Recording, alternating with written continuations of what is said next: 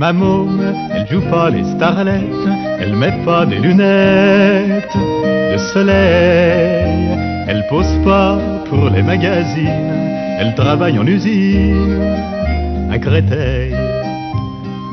Olá pessoal, sejam bem-vindos ao podcast Cinema em Cena. Esta é a nossa edição de número 53. Mais uma entrada na série Grandes Diretores. Depois de um longo inverno, né? Quanto tempo que a gente não faz um podcast dessa série? Se não me engano, o último foi o do Michael Mann. Né? Já tem um tempão. e neste programa a gente fala sobre Jean-Luc Godard, cumprindo aí uma promessa, né? Aê! Nossos ouvintes pediram, a Estefânia pediu. e finalmente vamos falar sobre a carreira de Jean-Luc Godard, cineasta francês, um dos principais nomes da Novelle Vague, que no dia da gravação deste podcast, dia 3 de dezembro, completa 85 anos. Em razão, inclusive, desse, dessa data, né, desse aniversário, é, tivemos aqui no Brasil, em São Paulo e também no Rio, Rio de Janeiro Brasília. e Brasília, né, no CCBBs, é, a mostra com a obra integral do Godard, né? Uma mostra inédita no Brasil, muitos filmes que nunca haviam sido exibidos, né? É, oficialmente no, nas telas brasileiras. Então, quem é fã do Godard e teve possibilidade de ir a essa mostra, com certeza deve ter saído extasiado. Inclusive, você pode é, ter acesso ao catálogo desta mostra nos, na parte de extras aí do podcast, na página do Cinema em Cena. Tem o link com o PDF do catálogo para você ler as análises, os textos é, sobre todos os filmes né, que foram exibidos. Está muito bacana mesmo, material muito completo. Para este programa, eu, Renato Silveira, aqui acompanhado de Antônio Tinoco Olá. e Stefânia Amaral, Olá. da nossa equipe Cinema em Cena. E recebemos mais uma vez Marcelo Miranda. Olá, Renato, Estefânia, Antônio e leitores e ouvintes do Cinema em Cena. É um prazer estar aqui com vocês. Marcelo, que é jornalista e crítico de cinema, atualmente na Cinética, né, Marcelo? É fixo, digamos assim, na internet é. Bacana demais. E o Marcelo colaborou com o catálogo também. Vocês podem é, conferir aí os textos do Marcelo. Ele escreveu sobre o Jevu Salomari e também sobre o curta. É o último curta do Godard antes do Acossado e também um, um filme que ele próprio fez sobre o Jevu Salomari, um pequeno documentário sobre os bastidores, né? O Godard tem alguns filmes em que ele eh, faz um pequenos filmes sobre o processo dele de trabalho, a gente comenta isso aqui depois. Bacana demais. É, só fazendo uma observação para você que está nos escutando, é, nós não faremos neste programa uma retrospectiva integral da obra do Godard, como foi a mostra do CCBB. A gente vai ficar focado na primeira fase, né, ali dos anos 50, lógico, né, o comecinho da carreira dele, e os anos 60, né, a década de 1960. Depois, quando ele vai entrar numa fase é, cada vez mais política, né? Os filmes vão ficando cada vez mais complexos, mais ensaísticos. É, a gente vai deixar, a gente vai dar uma palhinha, tá, sobre esses filmes, claro, mas nós vamos deixar para uma outra ocasião para a gente falar sobre é, esses filmes com mais detalhes, né? Então, neste programa a gente vai realmente focar na fase do Godard ali nos anos 60, tá bom? Para você aí não ficar é, esperando que a gente faça aqui um programa gigantesco falando sobre tudo, né? Nós não, não, não daríamos é, conta aqui na, na duração do programa de falar de tudo, então a gente optou por fazer esse recorte. Nosso e-mail para você quiser entrar em contato, quiser mandar sua sugestão, sua- seus elogios, suas considerações sobre é, este programa, você pode escrever para cinema@cinemaencena.com.br. Também utilize nossas redes sociais. Temos o Facebook, Instagram e o Twitter. Utilize a hashtag podcastcsc para você entrar em contato com a nossa equipe. Vai ser um prazer é, receber a sua mensagem. Deixe também sugestões de grandes filmes, grandes diretores para os nossos próximos programas. É, vai ser como esse do Godard. Estamos atendendo a pedidos, né? E outros também que a gente já fez. A gente sempre está de olho aí nas dicas que vocês nos dão para a gente poder elaborar os próximos podcasts, ok? Lembrando mais uma vez aqui, dando o devido crédito ao nosso querido Eduardo Garcia, que faz a edição e a mixagem do podcast Cinema em Cena.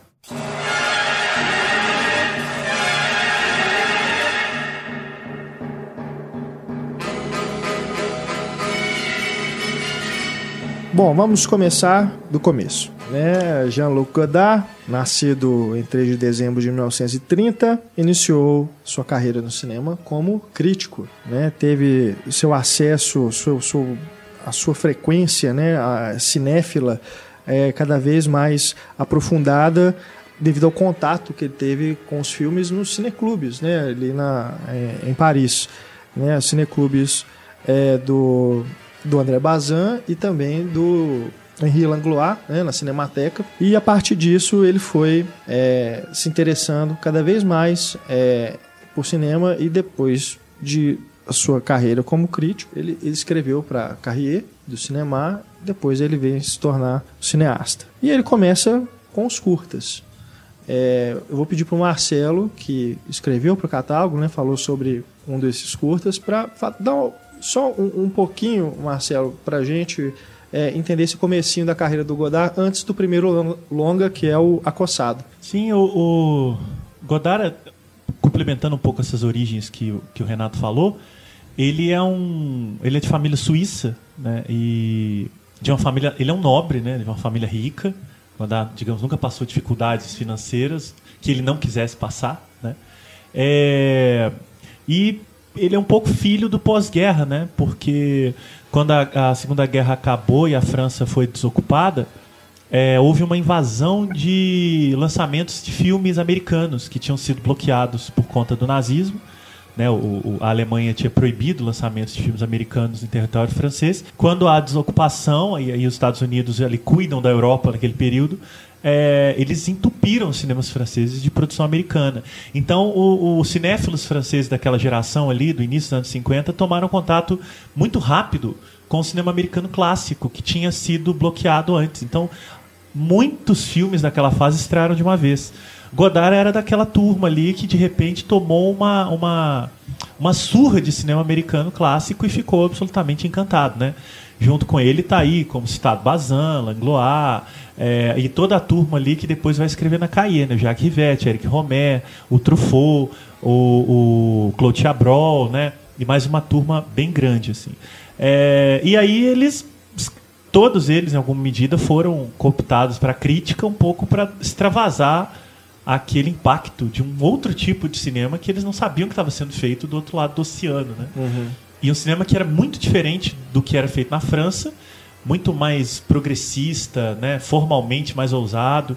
Eles que estavam cansados de um cinema francês careta, literário, conservador, é, perceberam que existia todo um mundo à parte.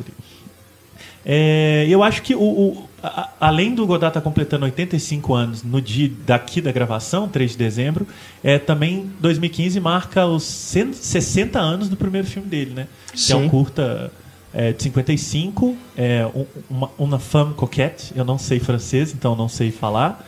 Mas, e eu nunca vi esse curta, na verdade, mas eu acredito que ele está no YouTube. É, não, eu, eu não, mas eu nunca consegui ver. É, e mas a fase de curta do Godard é uma fase muito simples, são poucos filmes, acho que cinco ou seis. É, todos eles bastante impregnados de um certo espírito juvenil que marca é, essa geração, né? É, ele faz esses filmes enquanto faz crítica. E o Godard sempre disse que as atividades para ele nunca se separavam, né? Ele dizia que escrevia crítica como se fizesse cinema e fazia, faz fazia cinema como se escrevesse crítica.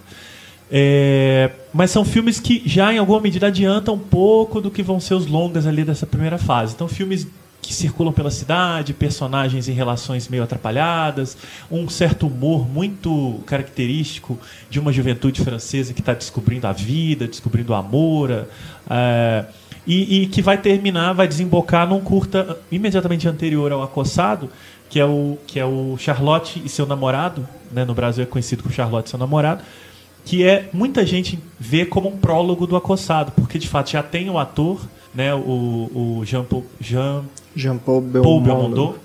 E, e já tem aquele climinha, aqueles diálogos rápidos e tal, que vão caracterizar o acossado. Mas são curtas muito simples, eu acho. Uhum. Curtas bem juvenis. Alguns estão reunidos num DVD brasileiro chamado Primeiros Filmes, que ah, foi lançado sim, sim. com vários curtas dessa geração, né? Uhum. É, tem uns três do Godard lá, e também tem filme do Truffaut, tem filme de toda essa turma. E, mas enfim, ele serve mais como ponte do que exatamente filmes essenciais, assim. Mas tem uma curiosidade histórica realmente muito interessante. Né? Ensaiando, né, para se tornar. É, um, um pouco sentindo qual era. São filmes muito baratos, feitos ali um pouco na raça também, com o dinheiro deles, né? Filmes de moleque, no melhor sentido da palavra. E o Godard é crítico, os textos dele, é, a gente encontra aqui no Brasil No traduzido? Brasil, só alguns, muito esparsos. É, mas existem dois livros no Brasil com textos do Godard e que já estão fora de catálogo, mas dá para encontrar na estante virtual aí. É, um, é um organizado pelo Luiz Rosenberg Filho, um cineasta carioca, que chama Godard, Jean-Luc, é, e um outro organizado pelo Haroldo, Haroldo Barbosa, eu não me lembro o nome, mas também tem Godard no título, e que, e que reúne textos do Godard e alguns sobre o Godard. São, são dois livros realmente muito bons. É, mas não, tem, não há uma reunião de críticas. Em inglês existe. Eu mesmo tenho uma que reúne a principal produção dele na Cahiers nos primeiros anos, entre né, meados dos anos 50 e início dos anos 60. É bem interessante, traduzido do francês para o inglês. E é uma crítica pungente, ácida, alguma coisa assim. É, é, é. Ele não, eu, particularmente, eu, eu não, não, não acho que ele fosse o melhor crítico daquela geração. Eu não li todos e não li toda a obra de todos. Mas ele escreve, ele, claro, ele escrevia muito bem, mas o Truffaut, por exemplo, tinha críticas mais certeiras na maneira de. Exp- era mais ácido, por exemplo. Né? O Truffaut tem o famoso texto é, é, Sete Pecados Capitais da Crítica e uma certa tendência do sistema francês que esculhambam geral. Assim. É. Mas o Godard ele tinha um olhar muito ap- apurado, né? Ele ia na, na, na carne das coisas. Então ele tem textos muito incríveis sobre Bergman, sabe? Sobre o, o Nicholas Ray.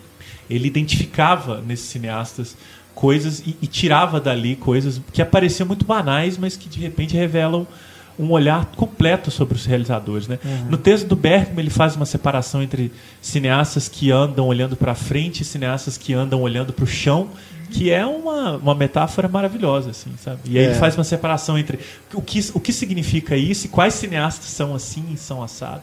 Então, quer dizer, tinha insights mesmo muito, muito, muito incomuns para aquele período, né?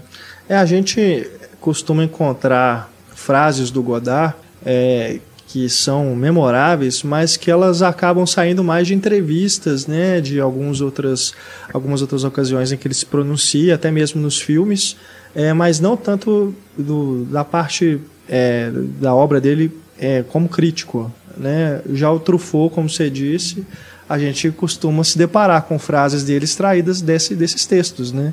É. é mais comum. E o Truffaut teve boas edições no Brasil de reunião de crítica, É. coisa que o Godard não teve. Né? Tem um livro da chama O Prazer dos Olhos, que tem vários textos dele, e um outro que chama Os Filmes da Minha Vida, se eu não me engano, que Uhum. pró- ele próprio organizou com os textos que ele mais gostava, dele mesmo. Uhum. Né? Então são, são reuniões de críticas, por exemplo, Godard não tem, apesar desses dois livros do, do Haroldo e do, do Rosenberg reunirem textos, também reúne roteiro, reúne fragmento de entrevista, não são exatamente compilações de crítica, são compilações godardianas. Né? É, então acho que o Truffaut está melhor representado em português. É, É, mas de agora, qualquer maneira vale a busca. né? textos sobre o Godard e falta, né? Não, aí tem um Muitos. monte, né? Aí tem um monte e ainda falta um monte. Sendo da Susan Sontag um candidato a um dos melhores. É. né? Provavelmente está no topo. Ou pelo menos da primeira fase, né? Exatamente esse Sim, período que é- a gente é está isso que falando aqui falar. é uma aula sobre essa primeira Ela fase. escreveu em 68, É. né? Antes Como é que chama o livro? Assim, o livro chama Vontade Radical aqui, mas é uma compilação de artigos dela. O artigo é basicamente Godard, que eu vou chamar. É. procurar, ele é meio difícil de encontrar. se ele quer Mas o livro voltou a o livro voltou a, a ser ano. editado. É. Ele tinha saído de catálogo. A Vontade Radical recomendo todos, mas realmente textos sobre o Todos os Godard. artigos são bons. Tem É. pornografia, tem Bergman, tem pra todo mundo. Tem teatro. É. Mas realmente o texto dela sobre Godard é uma aula sobre essa primeira fase. E é interessante porque é um texto escrito no calor da hora. Então é um pouco um texto que recebe o cinema do Godard na- no momento em que ele está sendo discutido. Né? Uhum. Tem gente que não gosta, tem gente que, que, que fala mal dele, tem outros que defendem, uns comparam com Truffaut e ela vai e entra na discussão é, É. daquele momento efervescente e põe uma, uma, uma postura muito, muito sóbria, muito contundente sobre a importância do cinema dele ali naquele momento. E eu vejo uma paixão dela, assim. Pelo, pelo jeito, ela gostou muito. É, Apesar das críticas, é uma, é um elogio ao Godard mesmo.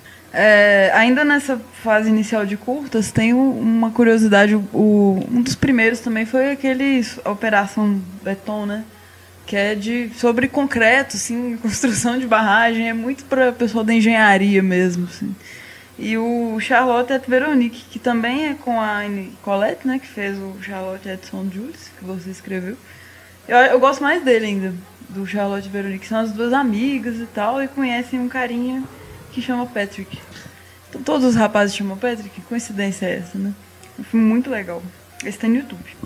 E aí vai em 60, né, que ele vai estrear no longa, né? Junto Isso. com toda uma geração de colegas, todos estreiam entre 58 e 61, 62.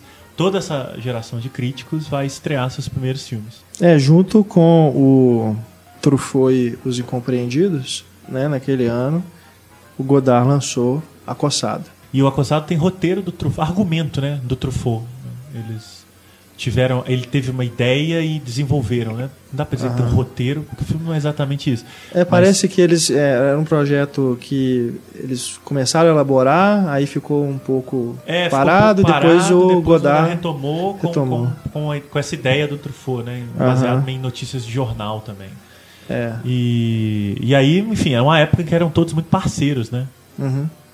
E seria a versão do Godard para um filme policial, algo assim, um, um filme no ar, Com né? certeza. Tem as citações ao Bogart ali que são impagáveis, né? O, o Jean Paul imitando, né? Passando dedo no ar. né? Não, e tem narração em off. É. Contando, tem uma investigação e tem a, Dama Fatal, né? Que seria É. a coitada da Janseberg. Mas tudo isso, né, com a lente godardiana, que mo- modifica tudo, né? Realmente problematiza a coisa. E, inclusive, é, lanço aqui para a gente discutir é, essa questão seria o Godard. Eu já, já li alguma- algum- alguns textos é, colocando dessa forma que ele seria um destrutor do cinema. Ele está querendo desconstruir realmente toda. é, é, por mais que ele, que ele goste, que ele admire né, esses é, cineastas americanos, esses gêneros e tudo, na versão dele ele quer desconstruir. Ele é um iconoclasta. Né? É, o. Ele, eu acho também que ele tem muito uma, uma tentativa de, de colocar, de mostrar que o cinema é, pode se apresentar como cinema, sabe? É, sem a transparência de fingir que, Ilusão, que né? é isso, sem, sem essa coisa fabular pura e simples, né? Então, é, até nos primeiros filmes isso é muito patente porque os filmes todos têm um enredo, né? Muito tranquilo de entendê-los enquanto história, mas sempre implodidos, né? Então não dá pra dizer que a coçada é sobre um marginal fugindo da polícia, né? É, seria é- muito diminuidor, assim. É muito engraçado porque se você vai lendo sinopse, você, você tem uma ideia completamente assim. Beleza, é um filminho, tem a historinha e tal. Quando você vê o filme, você "Mas não era isso que eu li. É, exatamente. Aí você vê jump cut, você É. vê quebra da quarta parede, né? Você vai vendo tudo isso. E que- aqueles momentos que ele simplesmente para, não tem, ele não está preocupado com trama, né? Ele está preocupado com aquelas pessoas ali, com os personagens. Então tem, tem nesse filme no Acossado, em outros também, sequências de diálogos enormes, né? Que se passam num quarto, que estão um homem e uma mulher conversando. É, mas Né? e, e falar em personagem em alguns filmes do Godard já é até uma, uma, uma- já é um- um- uma generosidade, né? É. porque ele basicamente, na verdade, ele documenta os atores, né? Aham. Ele constrói figuras ali meio arquetípicas, mas não é exatamente um protagonista, um personagem. É o Jean-Paul Belmondo meio que a serviço do Godard, né? Então ele tá sendo ali meio um canastrão, uma figura é, que tá, que tá se mostrando para a câmera a pedido do, do, do realizador, né? Ele convoca a Janseberg, né? Que é uma atriz que tinha feito carreira nos Estados Unidos. Ela tem um papel brilhante no Bom Dia Tristeza, um filme do Otto Preminger. Então ela já era um, é um ícone imediatamente reconhecível naquele período, né? E transfigura ela para essa menininha ali que está sendo meio, meio levada pelo, pelo, pelo personagem principal. Mas a gente está sempre vendo aqueles dois atores e todo aquele ambiente, Paris, tudo aquilo meio sendo documentado mesmo, né? O próprio Godard costumava falar isso, né? Que o, o filme de ficção ele é sempre o documentário da sua realização, né? Então ele leva isso a sério, assim. Ele faz um filme sobre fazer aquele filme, né? E, e daí essas quebras, né? De- Desde montagem até o personagem falar com a câmera, ou esses afastamentos da, da, da fabulação, né? Sim. É uma coisa já distanciando mesmo, entregando o jogo, assim. Ó, galera, isso aqui não é brincadeira não, a gente tá fazendo filme mesmo e aceite, você sabe? Ninguém vai se envolver com aquilo ali. Ninguém chora vendo aqueles filmes, sabe? Porque não é muito, o jogo não é esse, né? É, e é curioso que essa a quebra da quarta parede, né, quando o, o ator se dirige à câmera, aqui ele está realmente se dirigindo ao público e questionando o público, né? No comecinho do acossado, o, Jean Paul Belmondo dentro do carro, né? Ele começa a fazer questionamentos, né? Ele manda o público se lascar, assim. É. né? E se você não tá gostando, dane-se. Já o seu. Então tem uma provocação do, do. É o ator falando, né? Não é só um personagem. A partir do momento que ele olha e fala, ele não é mais um. É. Só um personagem, né? Isso a gente vai encontrar, acho que a vida toda, né? No- É, entre outros no- no elementos, Godard, mas né? com certeza, né? Em alguns momentos o Godard vai levar o, o equipamento para o filme, né? Como é o caso do início do Desprezo, né? Uhum. Ele vai fazer três anos Sim. depois. Que a primeira cena é uma a, a câmera que vai filmando um plano do filme e os créditos sendo narrados em off, né? É. Então é muito. E aí depois a câmera vai e filma o público, né? Filma, filma a outra câmera. Então ele vai Aham. fazer esse tipo de jogo, né?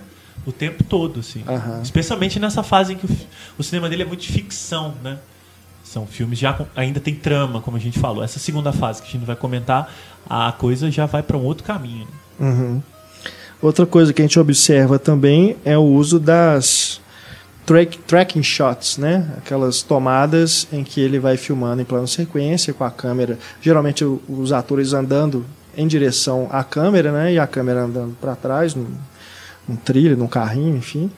É, que também se torna, é, assim como o uso dos jump cuts, é, um elemento estilístico que vai ser é, usado e abusado por vários e vários cineastas, né? até hoje. Né? Vai ele vai influenciar diretamente o estilo de outros cineastas. Né? É, o, tem uma coisa, um elemento de linguagem interessante que o, tem um crítico gaúcho, acho, Hélio Nascimento, que escrevia muito sobre isso nos anos 70, assim. É de que esses primeiros filmes do Godard, eles eliminam o que não é essencial, né? Então, é, o que todo o cinema clássico vai desenvolver de realismo, né? Assim, de tentar em alguma medida deixar muito claro para o público o que está acontecendo. Então, me- mesmo as conversas mais banais vão ser mostradas porque elas vão servir para se compreender a cena seguinte. O Godard vai eliminar porque ele não vai considerar essencial o blá blá blá, né? Então, assim, daí você tem um plano de um personagem num carro e depois esse personagem já está correndo pela rua, assim. O que aconteceu no meio ali, ele não acha que aquilo importa, né?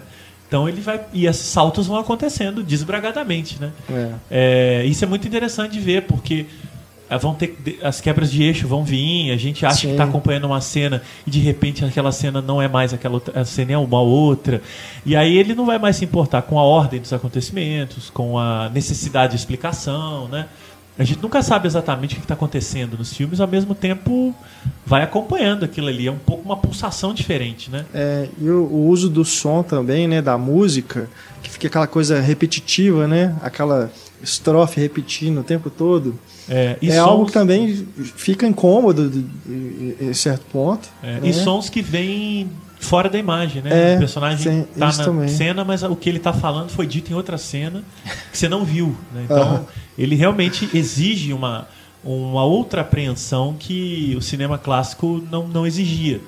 Por isso, claro, é, naturalmente tem muita gente que não, não, Não não, não, gosta. se interessa, não consegue, não quer e Isso tal. força um olhar crítico. É, né? Exige, uma, é, exige uma entrega maior, uma, uma percepção maior mesmo. Enfim, eu acho que a arte existe para isso, né? É, eu acho que foi É. no, no programa do Lars von Trier que, a gente fala, que ele falou, né? Aquela frase que o cinema tem que ser a pedra no sapato.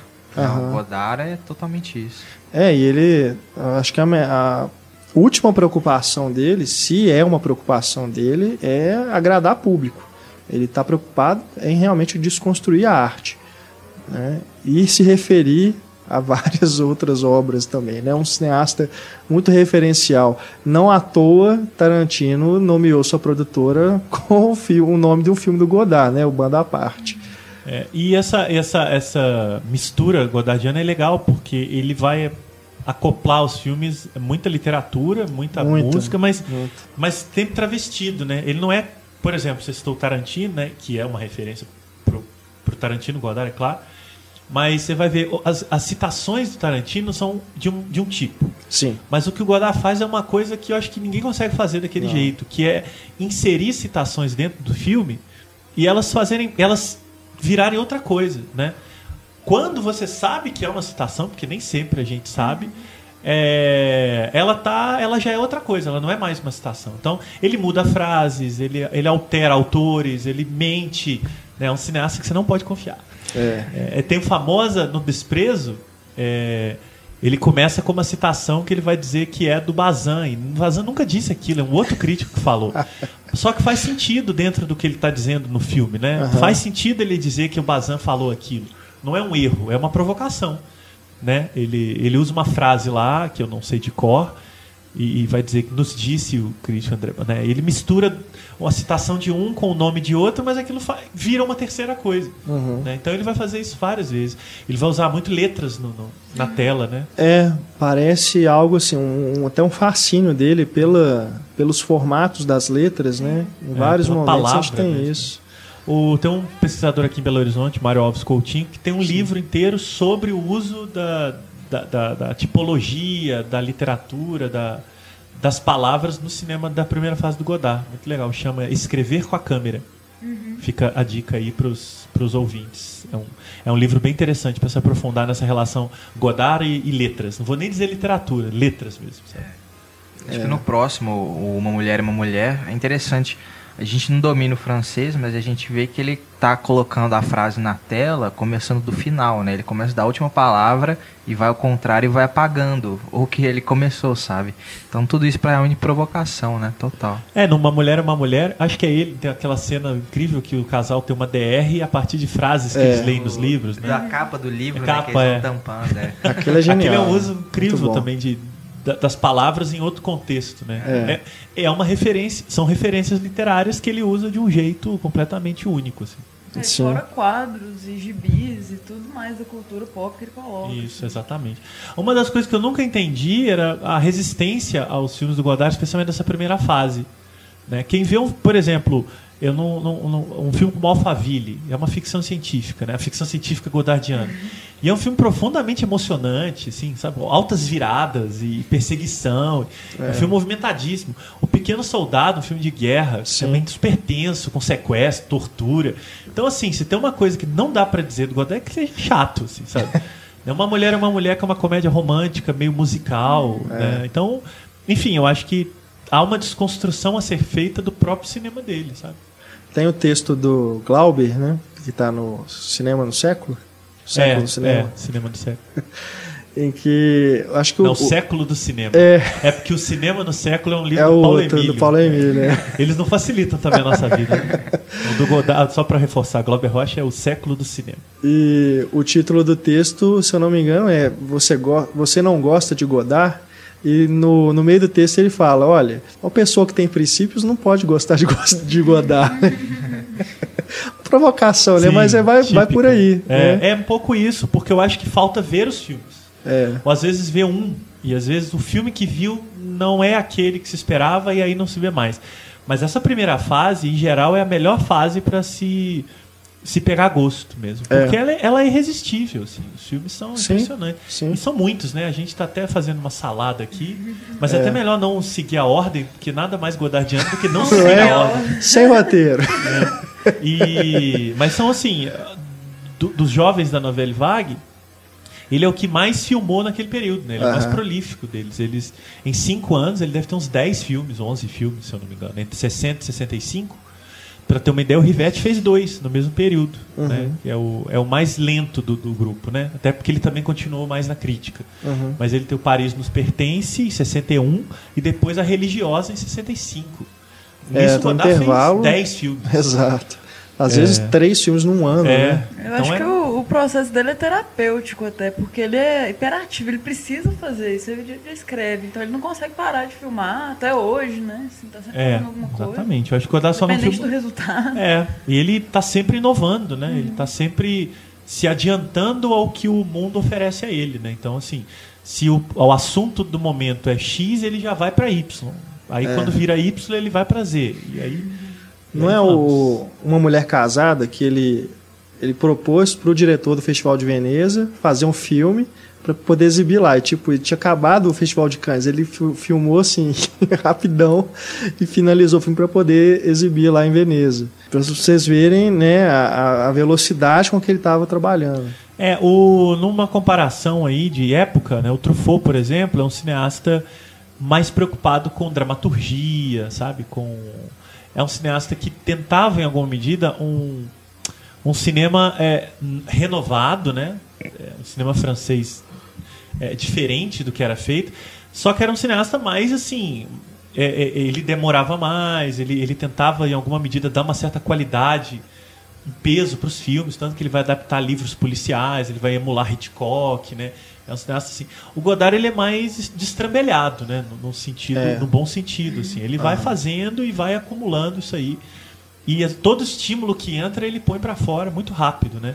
Então é isso que a Stefania adiantou. Ele vai usar quadrinhos, ele vai brincar com, com referências políticas da época, né? No Pequeno Soldado ele vai fazer cenas de tortura bastante adiantadas, vai mexer com a Argélia que é um tabu Sim. eterno da França, né? E mesmo antes dele engajar na política em 68, ele já vai tocar em todos esses pontos. Vai zoar a sociedade francesa loucamente com o Weekend, né? Que é um, Nossa, total. Que é um filme maravilhoso, assim. É. é e, e, e, vai fazer essas, essas implosões mesmo, né? É, acho que ele está bem alinhado com a proposta da pop art também, né? Uhum. Nos filmes dele a gente identifica esses elementos. É, a gente lembra, né, do... Arrow.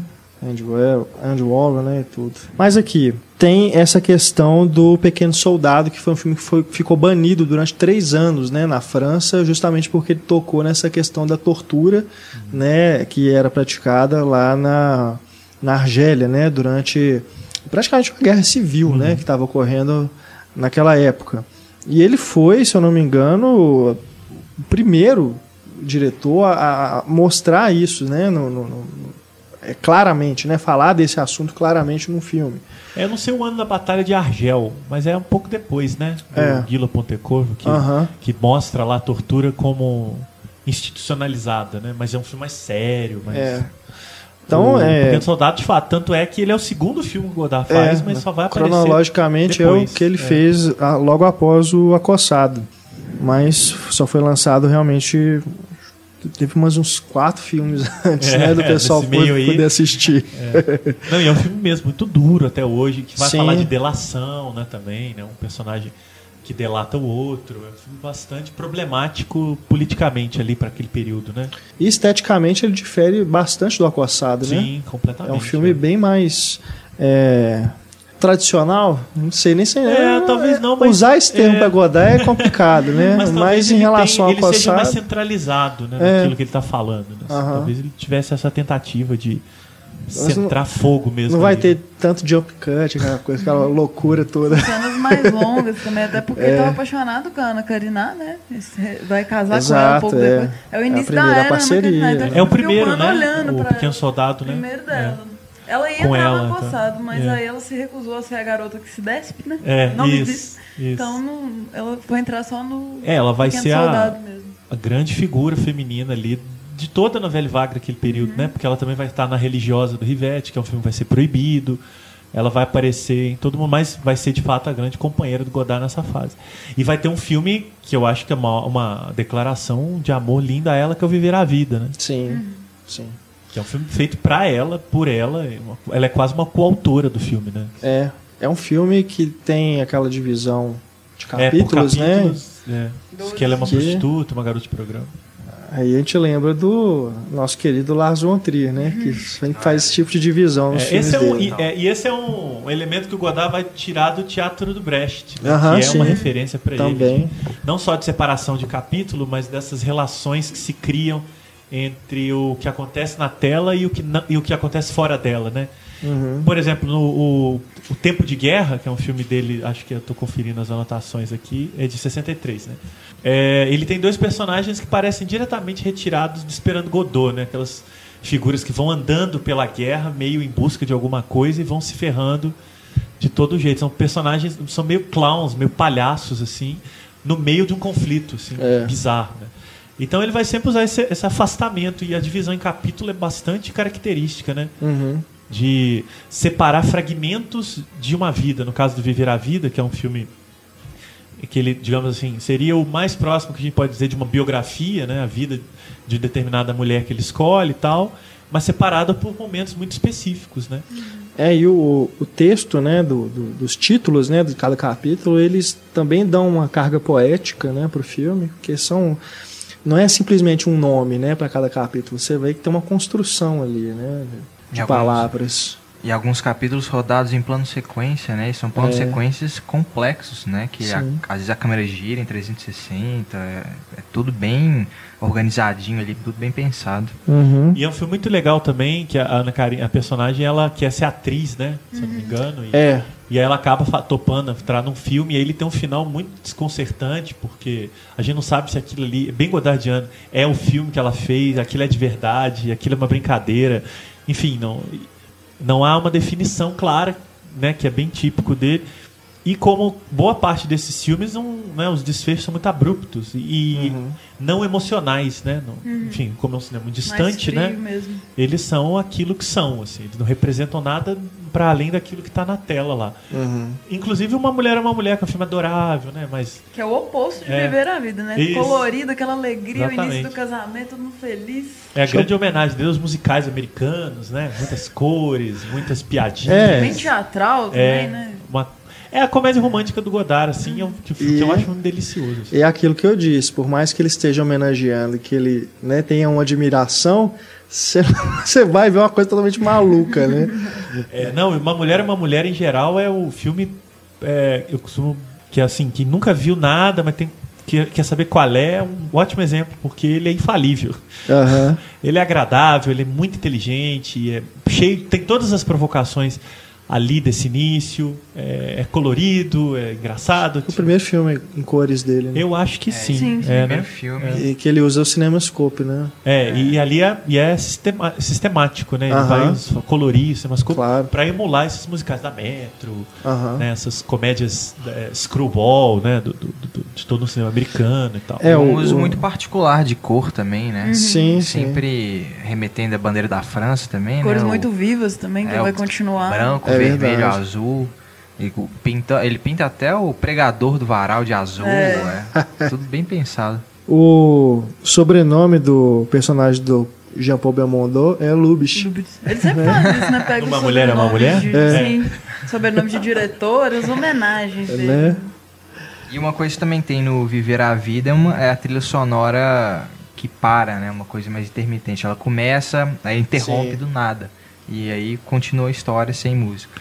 É, esse- essas interrupções sonoras também vão virar um traço, né? Ele vai usar isso até hoje, no Adeus da Linguagem. É um elemento estético, né? De não continuidade, som, imagem e interrupções abruptas que às vezes a gente fica pensando se deu defeito, assim. Que é também uma maneira de te É. tirar do, do- da, inquieta- da, da, da quietude do cinema, né? Tem Assim, alguns sons que realmente são acidentais, inclusive o do sino no Viver a Vida, que é um momento chave do filme que não estava planejado. Entra o som. E né? veio a calhar total. É, e a né? novela vaga vai ter essa coisa de absorver o que vier de fora, né? Sem se tudo preocupar filme, né? com, com, a, com a perfeição, né? É, é, alguns críticos costumam dizer que a, é, a novela vaga é o cinema do possível, enquanto o cinema clássico é o cinema do ideal. né? Então, assim, é, tem essa, essa diferença, né? Godard ainda tem o impossível também. É, né? não, aí, né?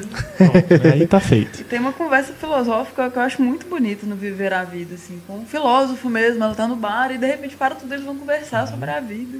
E é maravilhoso. É, Godard vai sempre fazer, né, colocar figuras do pensamento interpretando meio que elas mesmas. No, Uhum. Filósofo acho real. que é no masculino e feminino, é, tem isso também, né? Tem uma grande participação de pensadores, figuras legais que vão aparecer ali, às vezes entrevistando Uhum. alguém. Aí o filme tem um rompimento da dramaturgia para entrar um no masculino e feminino é isso, né? De repente o filme tá- tem uma historinha que ela é interrompida para os atores ficarem falando com essa figura deles mesmos e aí aquilo vai ser inserido e acoplado dentro do É filme. verdade. Mas eu Então- acho que a gente podia depois tirar um tempo e falar só de O Desprezo. assim. Ah, É, claro. eu ia até falar disso, que ali É. é, é uma questão até pessoal, né, do, do momento que ele estava vivendo, né, no, no relacionamento dele. Mas depois a gente a gente chega lá. É, no Uma Mulher é uma Mulher também o uso da música, né, é, comentando, né, o uso de, como que a música ela é manipulativa, né? Ele, ele, sempre faz isso, né? Como que o cinema é manipulativo? Ele sempre é, revela isso para o espectador, né? Ele vai brincando com essas ferramentas, né? E a, a narração em off também, em alguns momentos, de alguns filmes, que ele é, antecipa o que, que os personagens vão fazer, né? A seguir. Acho que é no Banda à Parte tem muito disso, né? Que o narrador, eu não sei se é o próprio Godard mas o narrador fala assim: ah, é. eles agora vão fazer isso e tudo, mas vamos, vamos deixar. É só uma digressão, vamos fazer outra né? coisa. vamos, vamos seguir adiante. E, e tem uma coisa bacana também que ele faz no Pequeno Soldado, é, com o uso da narração em off, porque lembra essa coisa do noir, né, do, da, do personagem principal narrando. E no final do filme, ele está narrando e de repente ele começa a falar para a gente, né, para a tela. Ele usa a quebra da quarta parede. Quer dizer, subverte de certo, de certo modo o uso desse off, né, desse narrador. Que aí ele deixa de ser uma. É, de ser o off, né? Ele vira para a câmera e começa a falar com a gente, né? No mesmo áudio, né? No mesmo texto. É muito, é muito interessante. Também funciona até como um filme de espionagem, né? O Pequeno Soldado. Sim, totalmente. Né? É interessante essa primeira fase do Godard porque ele vai passear por todo o gênero, é. daquele jeito dele. Né? Então ele vai no policial, ao filme de gangster, ao, do noir à ficção científica. Alphaville é, é uma das grandes ficções cara. científicas do cinema. É. Né? Tem robô, tem, tem, tem Não, é um noir aí, de ficção científica, né? Quem gosta de Blade Runner e nunca viu Alphaville, tem que ver Alphaville para rever até tá seus conceitos. Lá. É, tá tudo lá. É, Blade o Runner não. do 2001 também, também né? É. O, o Alphas Alpha 60, né? É. E, é enfim, toda a investigação, né, naquele mundo meio, meio distópico do filme. Sim. E é, é, realmente um filme muito. E dessa fase é até considerado um filme menor dele. Justamente por ser um filme mais claro, mas é, é, é um filme que não tem grandes é, ousadias na linguagem, como tem os outros. Né? Tipo, seria o mais próximo que o Godard fez nessa fase de um filme tradicional. Né? Assim, é. E, e, é um filme maravilhoso, né? Assim, que usa toda essa questão da palavra, da literatura. Sim. Né? O, o ator é um ator, é de Constantine, né? Uhum. É um ator que ele também usa de propósito, que é uma figura de um imaginário, de, um, de uma figura meio, meio, meio canastrona.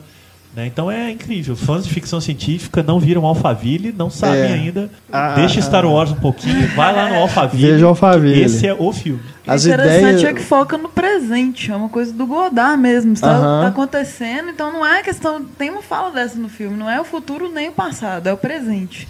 É, então, ele não, não é vai investir usar em efeitos e Isso. coisas, espaço, não, é tudo ali na, no contexto e a relação social daquele contexto. Ele consegue é, utilizar né, o ambiente, os cenários uhum. e tudo, e dar essa impressão pra gente que é algo de um cenário de ficção científica mesmo, né?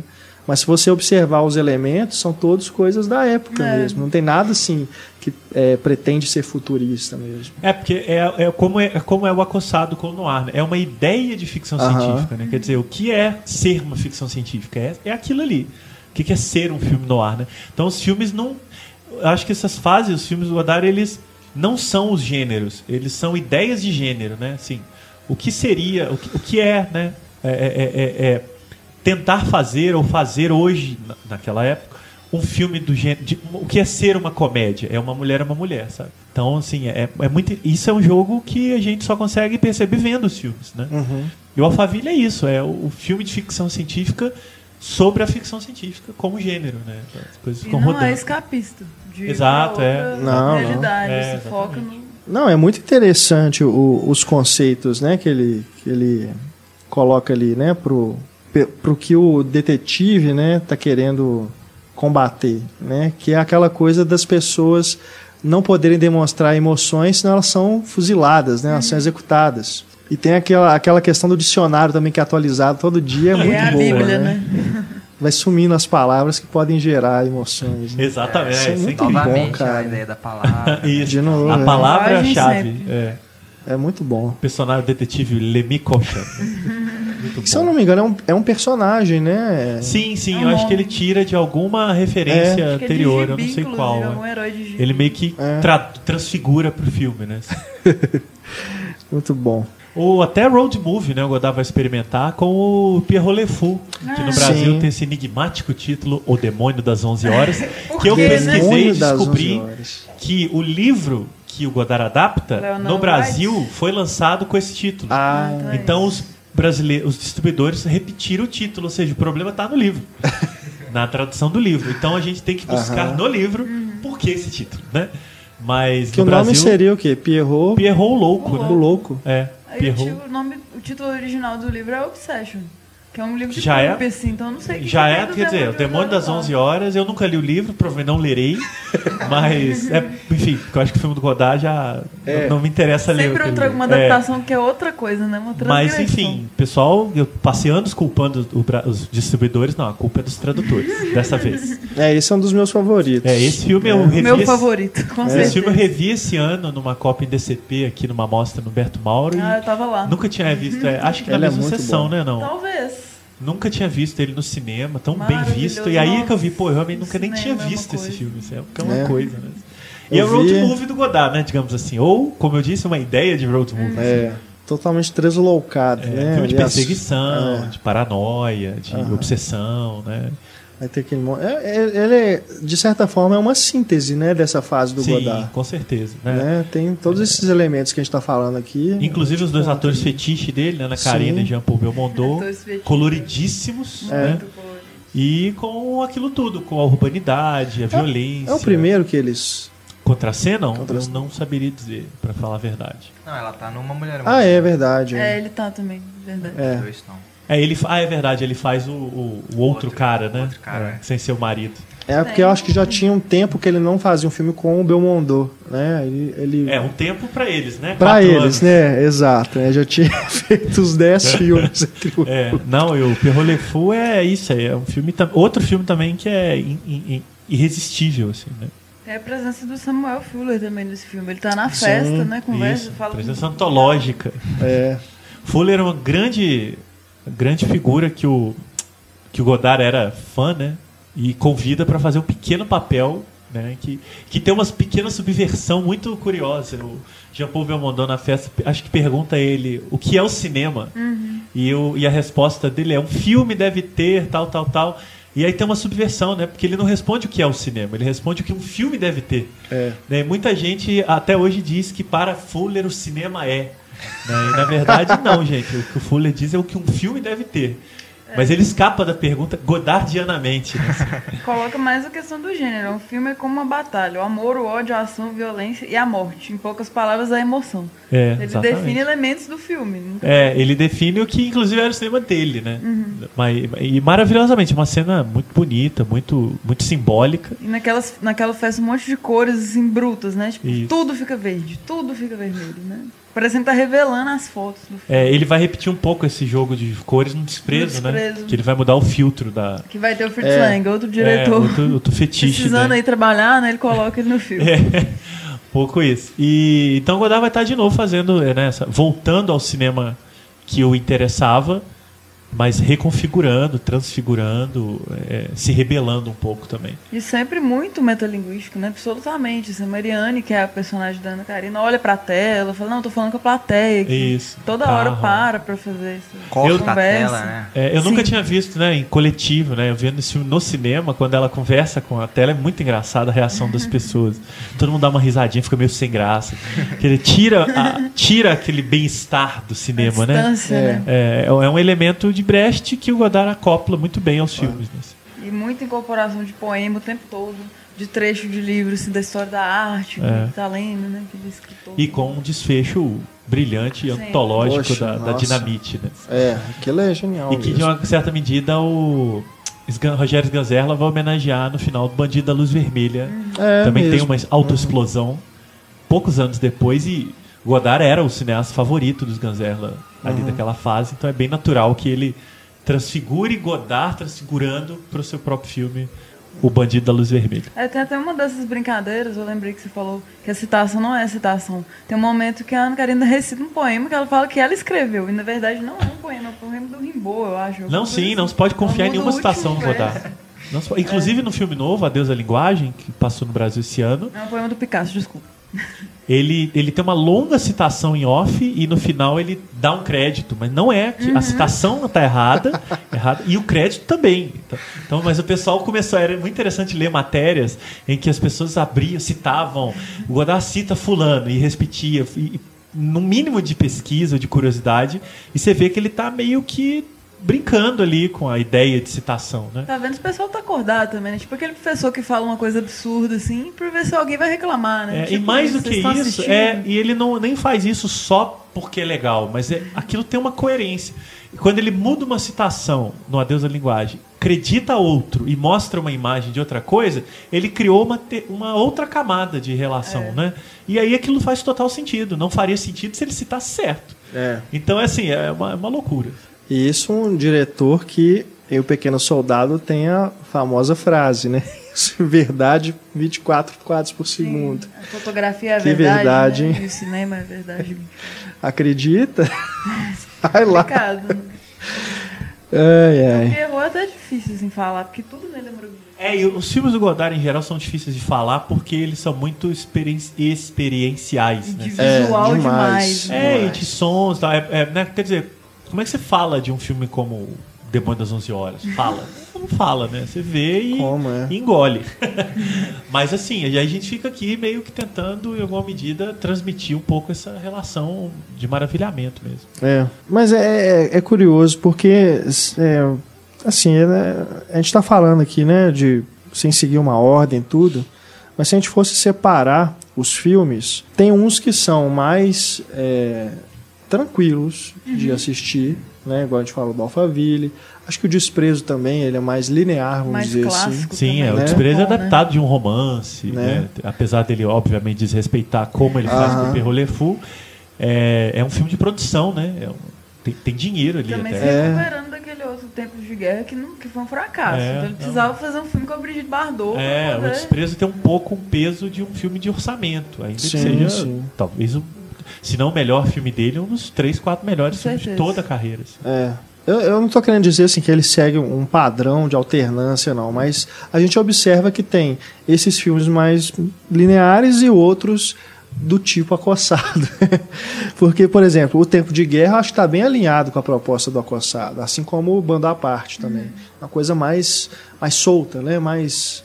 é, que, depois, Randômica. que depois isso vai se tornando cada vez mais frequente. Se a gente for observar aí no finalzinho da década, vai virando cada vez mais ensaio mesmo, né? Os filmes não estão querendo contar, não tem trama, não tem história, não tem nada. É simplesmente é, as ideias, né? Os personagens, de novo, né? Fazendo a Ator barra ressalva, atores, né? né? Que o Marcelo fez no início do programa, é, externando essas ideias, né? É o diretor falando com a gente. É, eu né? acho Se que um- torna cada vez mais pessoal, E inclusive. sempre Tem um uma- bombardeio de imagem. Loucamente. sim. Frenético. É, Tem uma guinada aí, eu acho que é o duas ou três coisas que eu sei dela. É, que é um sim. filme que basicamente sobre a cidade de Paris, né? É, o em, que Ela. ele, é, em que ele insere ali uma ficçãozinha, mas é um filme basicamente de um, ensaio audiovisual, de relações de corpo e palavras, né? E De novo, a vozes. prostituição, que já Prostituição tá ali a tematizada. No primeiro curto dele também tem a É. Uma coisa do o som da voz, ele vai usar todos os estímulos possíveis, né? E é um filme, esse é um filme que eu acho difícil. Muito. Não que eu acho difícil por não, eu adoro, mas eu digo assim, é um filme que se você quer, se você, ninguém nunca viu Godard, você não Você começa pira. por ele, espera um pouquinho, pelo menos uns dois assim, que já é um filme que vai realmente exigir uma entrega maior e, enfim, é- mas é um filme maravilhoso. Talvez dessa fase aqui o, o- o mais é, aprofundado mesmo nas propostas, no questionamento da imagem e tal, assim. Da linguagem também. É, né? mas é isso que o Definindo Renato falou. linguagem. É, é um filme que vai se despregando de dramaturgia, de personagem, de enredo, de qualquer coisa, pra ser aquilo que tá na tela. assim. Uhum. É, personagens, pessoas falando e- e, e coisas, movimentos. Tem, no 12 tem uma cena linda de um- que envolve café, né? Você você lembra, né? De- foco no café, é, o- no café. tem toda dentro, uma ideia do café. Então, enfim, é um né, plano do café. Um microcosmo. que No- já- É, que é o mundo inteiro está naquele café. É. No Tempo de Guerra, que acho que também é um filme que tá mais dentro dessa proposta, né, de ser mais solto, é tem aquela sequência dos cartões postais que é muito emblemática também, né, muito é, memorável, né, de- dessa fase do, do Godard, né, que os personagens, os atores, né, do Os protagonistas, eles voltam da guerra com os cartões postais e eles vão falando cada, os nomes, né, dos lugares né, que eles visitaram. Tudo. E o texto na tela mesmo, assim, né? É. Tem que É, ler é. isso aqui com a minha letra É. a manuscrita. É, E esses personagens bizarros, né? assim, Eles É, são totalmente deslocados total. daquele universo. Inocente demais. É, exatamente. E é um filme que a- o principal ali é mais é a reflexão dele sobre a guerra, né, a futilidade do envolvimento daquelas pessoas com a guerra, com aquela suposta causa, do que uma preocupação com um prazer é, estético, né? Porque não é um filme, acho que até diferente de outros dessa fase, que você tem cenas é, bonitas, né, visualmente trabalhadas, assim, então bem enquadradas. Lógico que não é um filme é, totalmente sujo, feio, mas eu acho que a principal preocupação dele é realmente com as ideias, né? Muito mais do que com a, a imagem em si. É, e é engraçado que na, na hora que eles estão jogando os postais lá e falando, tem uma hora que ele fala Technicolor de Hollywood. Como se fosse um lugar. né? Isso, isso, isso. Muito bom. É muito Tem bom. a reação do, personagem com o cinema também, que é fantástico, assim, que, que Aham. aparece em outros filmes, assim, encostando na tela, que é aquela coisa do início do cinema mesmo. Sim, sim. Né, de pensar que a mulher realmente tá ali. É. tudo. Ah, é, Encontra incrível, é. na banheira, toca a mulher. Ele não vê a diferença, né, de, de- de- do que tá lá dentro do que tá aqui, né? É muito legal aquilo também. Mas foi um fracasso, uma pena. Assim. É, eu, é, eu acho Não que também lucrou de forma- difícil também, acho que algum filme do Andaf tenha feito sucesso, né? O, o Júlio Bressani no Brasil tem isso. Já, eu costumo perguntar pra ele, qual o seu filme que deu mais público? Ele diz, nenhum. Meus filmes não deram nenhum público. Nenhum deles. Então não tenho, não tenho, isso, não sei o que é isso. Quase que intencional É. não ter, né? E aí ele, ele sempre responde, nenhum. E eu acho que eu olhar um pouco, e qual o seu filme mostra? É, nenhum. É, alguns, é, ou eles são. e- mas são filmes que permanecem, né? Nós estamos aqui 60 anos Sem depois dúvida, falando dos é. filmes e tal. Então também são filmes que são. Vi, a- a- o público deles é um público de 50 anos. Não de idade, que dura 50 anos. É, tem filmes que eles vão amadurecendo, né? Não tem como. E claro, a crítica tem um papel fundamental nisso, né? De transmitir isso e, colocar outros olhares, né? Sobre esses filmes que na época do lançamento não, não- talvez até a própria maturidade das pessoas em relação ao cinema na época não permitia, né? Acho que com Godard isso é mais do que natural de acontecer, porque esse sim é um diretor que a gente pode dizer que é visionário, né? No- no- usando o termo em seu significado de fato, não usando como jargão publicitário igual a gente vê aí nessas produções hollywoodianas, né? Em trailer e tudo. E ele. E, e esse texto aí da Susan Sontag que a gente falou é exatamente sobre isso, né? É isso, que o Renato acabou de descrever. É, como é olhar para esses filmes no meio do furacão, né? Uhum. Ela até começa dizendo que naquela época a gente pode citar os grandes filmes do Truffaut, ou não sei o que, Jules Zidin, não sei das quantas, todo mundo se lembra e tal, mas e o do Godard? São tantos e vários e com tantas questões que não existia o filme, né? Assim, como existe Jules Zidin, né? O do Chabrol, tem lá aqueles primeiros filmes dele mais policiais e tal, assim. O Godard era, na verdade, é tudo, né? E é muito louco que ele chega a citar Jules e Jim pelo menos umas duas vezes, né, nesses filmes. Acho que em dois, duas ocasiões Até ele os vai falar. dele mesmo. Eu acho que é no Uma Mulher é uma Mulher que tem uma personagem Sim. do Jules e Jim, né? Sim, sim. E ele ela pergunta aparece pra a ela, né? Morro, né? A, Se ele gostou. A, a, a protagonista Se ela do gostou. Jean. Ela aparece numa pontinha e Você gostou uma, de e Jim? ele faz É uma piada boa. interna, assim. Eles falam do acossado também. É o que tá passando na Belmondo. televisão. É. O Belmondo fala que ia ver o acossado na TV. Ai, que E a ótimo. gente tem que lembrar, né, que nessa época aí a gente tava falando de um diretor de 30 anos de idade, né? Pois é. Enfim, tava curtindo um É, é pouco a- incrível. a, a- essa, essa- essa liberdade, né?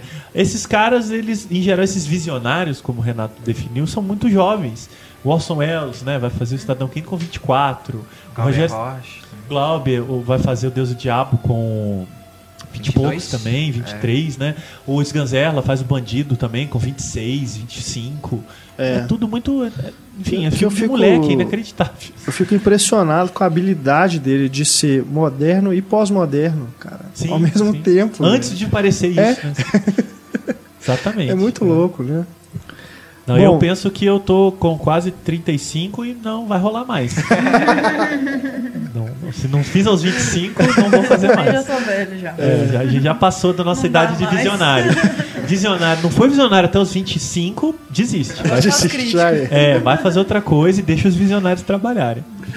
Ai, ai. Vamos falar do desprezo? Sim, Entender- sim, eu levantei a bola mais por ser mesmo, né? Um, É, um filme um realmente, pouco diferente dentro sim. dessa.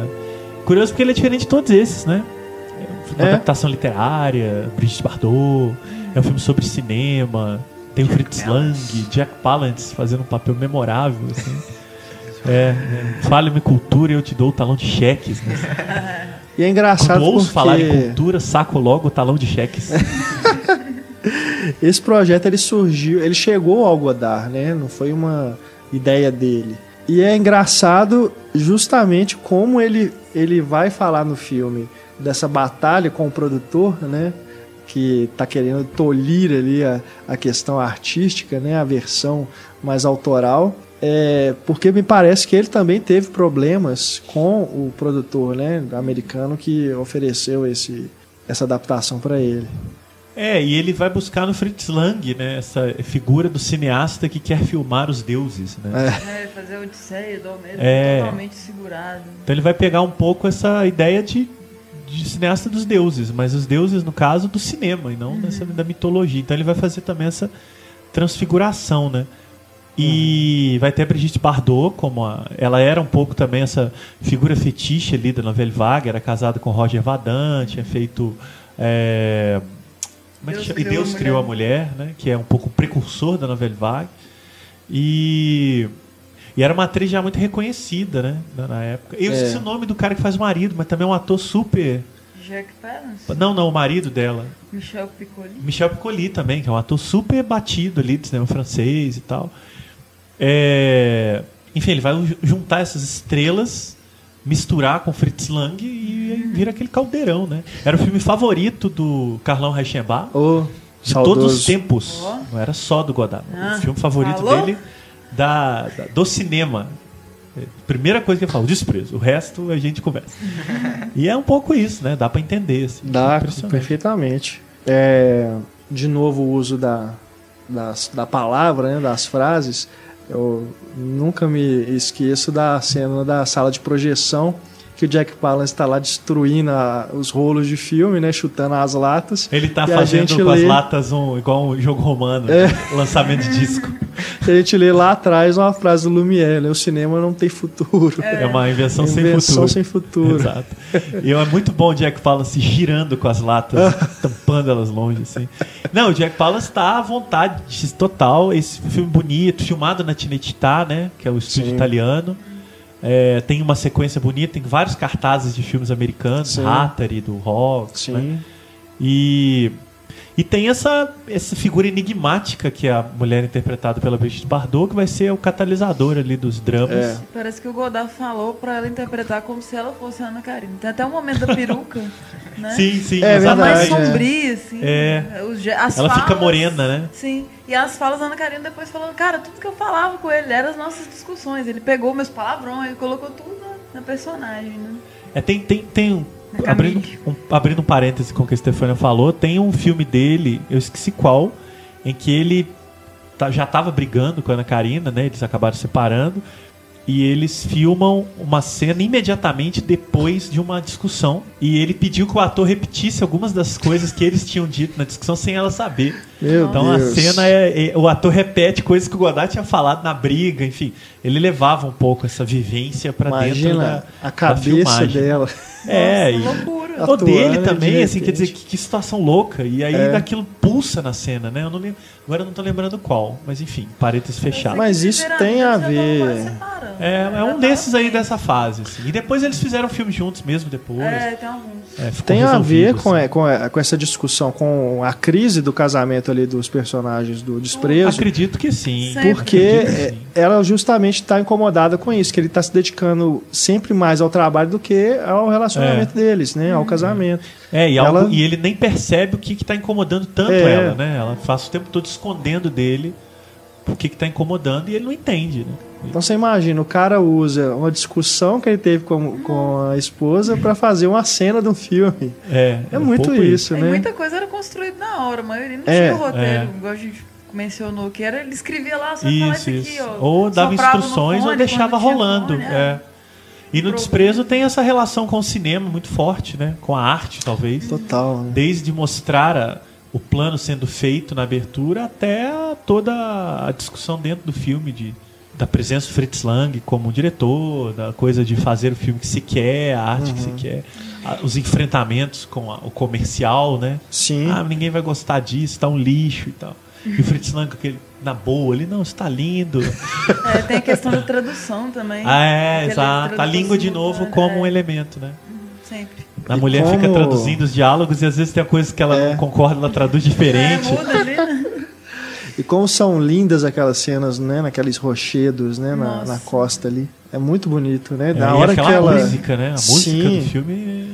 A hora É que eles estão discutindo, também, aí né, ela, os- ela sai do quadro, aí ela mergulha, depois entra de novo. Que geralmente é o lindo, ficava mais cara. fechado em casa, Isso. vamos dizer assim. Ali abre Ele vai pro totalmente mundo, é. natureza. E às vezes o filme mistura, né? A gente não sabe se o que a gente tá vendo são planos do filme do Fritz Lang Sim. ou são planos da realidade do filme. Então De ele também vai mesclando é, o, o, que, o que são as coisas, né? E filma muito isso, natureza. É. Eu vi também na- no cinema pela primeira vez, né? Em DCP, na Nossa, mesma deve mostra. Foi, maravilhoso. Foi uma Oh. impressionante aquele negócio. É. Porque é O- tudo muito grande, né? Tudo muito Sim. grandioso. assim. A grande sequência, né, de discussão ali, a grande DR ali, né, que eles ficam dentro do quarto também. Uma movimentação também, o uso do espaço também é muito impressionante, né? É. E o- o- a conversa deles também é, é fascinante. E ela de peruquinha acompanha. morena, É. provocando, é muito legal. Muito, Aham. muito, muito incrível mesmo. Sempre uma nudez, assim, meio censurada, É. tipo, só algumas partes. Qual parte que você gosta mais, né? Tipo, É, e de É. novo, o, o, o filme de desfecho não emocional, né? Assim, ninguém vai chorar vendo o desprezo. Ainda que seja um, basicamente um filme romântico e é muito, triste. ruptura muito Mas é um distanciamento, assim, né? tipo, pá, não e também tem porque você não, não tem envolvimento com os personagens, porque o filme, né, não- é outra coisa. né? Então, na hora, você não está exatamente envolvido emocionalmente. E não é negativo, né? É, não, não. É um Tem filme de distanciamento, né? Brechtiano de novo, assim, é. Tá tudo ali, tem personagens lendo trechos, tem, tem falas da feitura do filme, tem conversas quebrando ali a relação, enfim. É muito é muito impressionante mesmo o que o filme faz. Acaba que você não se envolve, mas volta pra você, é introspectivo, assim. Você vai Exatamente. pensar no- em outras coisas suas naquele filme, assim. Exatamente. No geral, no Godard fazia. O próximo é o Bom da Parte? É, se a gente puder falar em próximo, a gente já foi e voltou, né? É. Mas o Banda à Parte Isso é bem é tranquilinho. 64, é um filme bem também isso aí bem irresistível, né, Tem digamos. assim. aquela, aquela jovialidade, né? Dos primeiros, do e tal. É, e ele tem cenas é, que você destaca, assim, né? Aquela cena da dança, né? do- No café, É. que é algo Corrida que no cê- museu, né? Corrida no museu. São todas cenas documentais, na verdade, Sim. né? De novo, afastamento do personagem para deixar que os atores curtam um pouco o momento, né? É. E falar em afastamento, o minuto de silêncio criado pelo Godard, né? Que não dura um minuto. E que é literalmente silêncio, né? É. Ele corta o som é. do O som do filme que sai. Esse é também. um elemento de afastamento, né? Assim, você tá vendo, aí ele fala, vamos pedir um minuto de silêncio. E corta totalmente o som. Não tem como. né? É, E aí eu falei, uai, gente, o que que tá acontecendo? né? E é esse filme que ele assina como Jean-Luc Cinema Godard. Cara de pau. né? Jean-Luc sou foda Godard, É. né? Tipo assim. Esse filme saiu em DVD no Brasil, numa caixa da Versátil, vale dizer, Novelle Vague, né? É, É. Que ele tinha uma cópia muito ruim no mercado. Nossa, a restauração tá Desastrosa era a cópia, era uma dessas distribuidoras piratas, cujo É. nome é melhor não dizer. É. Mas a o lançou microfone. agora numa numa cópia, como a Stefania disse, boa de verdade, tá numa uma caixa, aliás, imperdível. Ótimo presente de Natal. Aí, ó. Tem Dica, filme de todo mundo lá, né? Rive- Paris nos pertence, filme do É verdade. Rivette. Não, eu faço até um parêntese aqui, Sim. porque hoje, né, Blu-ray tá na moda, mas eu acho que o DVD ele tem sido desprezado por muita gente e injustamente, porque É. tem coisas que são muito boas, é, de qualidade mesmo, de imagem, que estão disponíveis em DVD, que eu não sei se a gente vai ver em Blu-ray um dia aqui Uhum. no Brasil, não.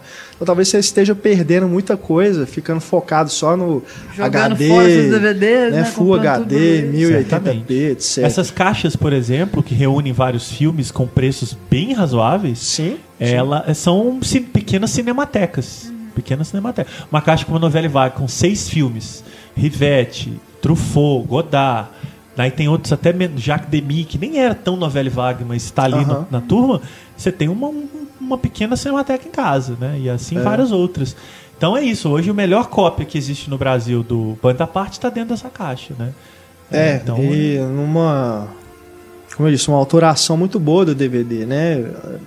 Acho que não, tem isso, igual o Marcelo falou, tem distribuidor pirata que lança essas coisas, mas com essa qualidade, né? Com esse trabalho, esse acabamento, realmente é, é único. E são, né? os preços realmente são bons, assim. Sim. Uma caixa com seis filmes, e não só os filmes, mas card, box, é, é, é um estojinho e tal, vai sair uma faixa de 60, 70 reais. Uhum, É, é bem, bem razoável.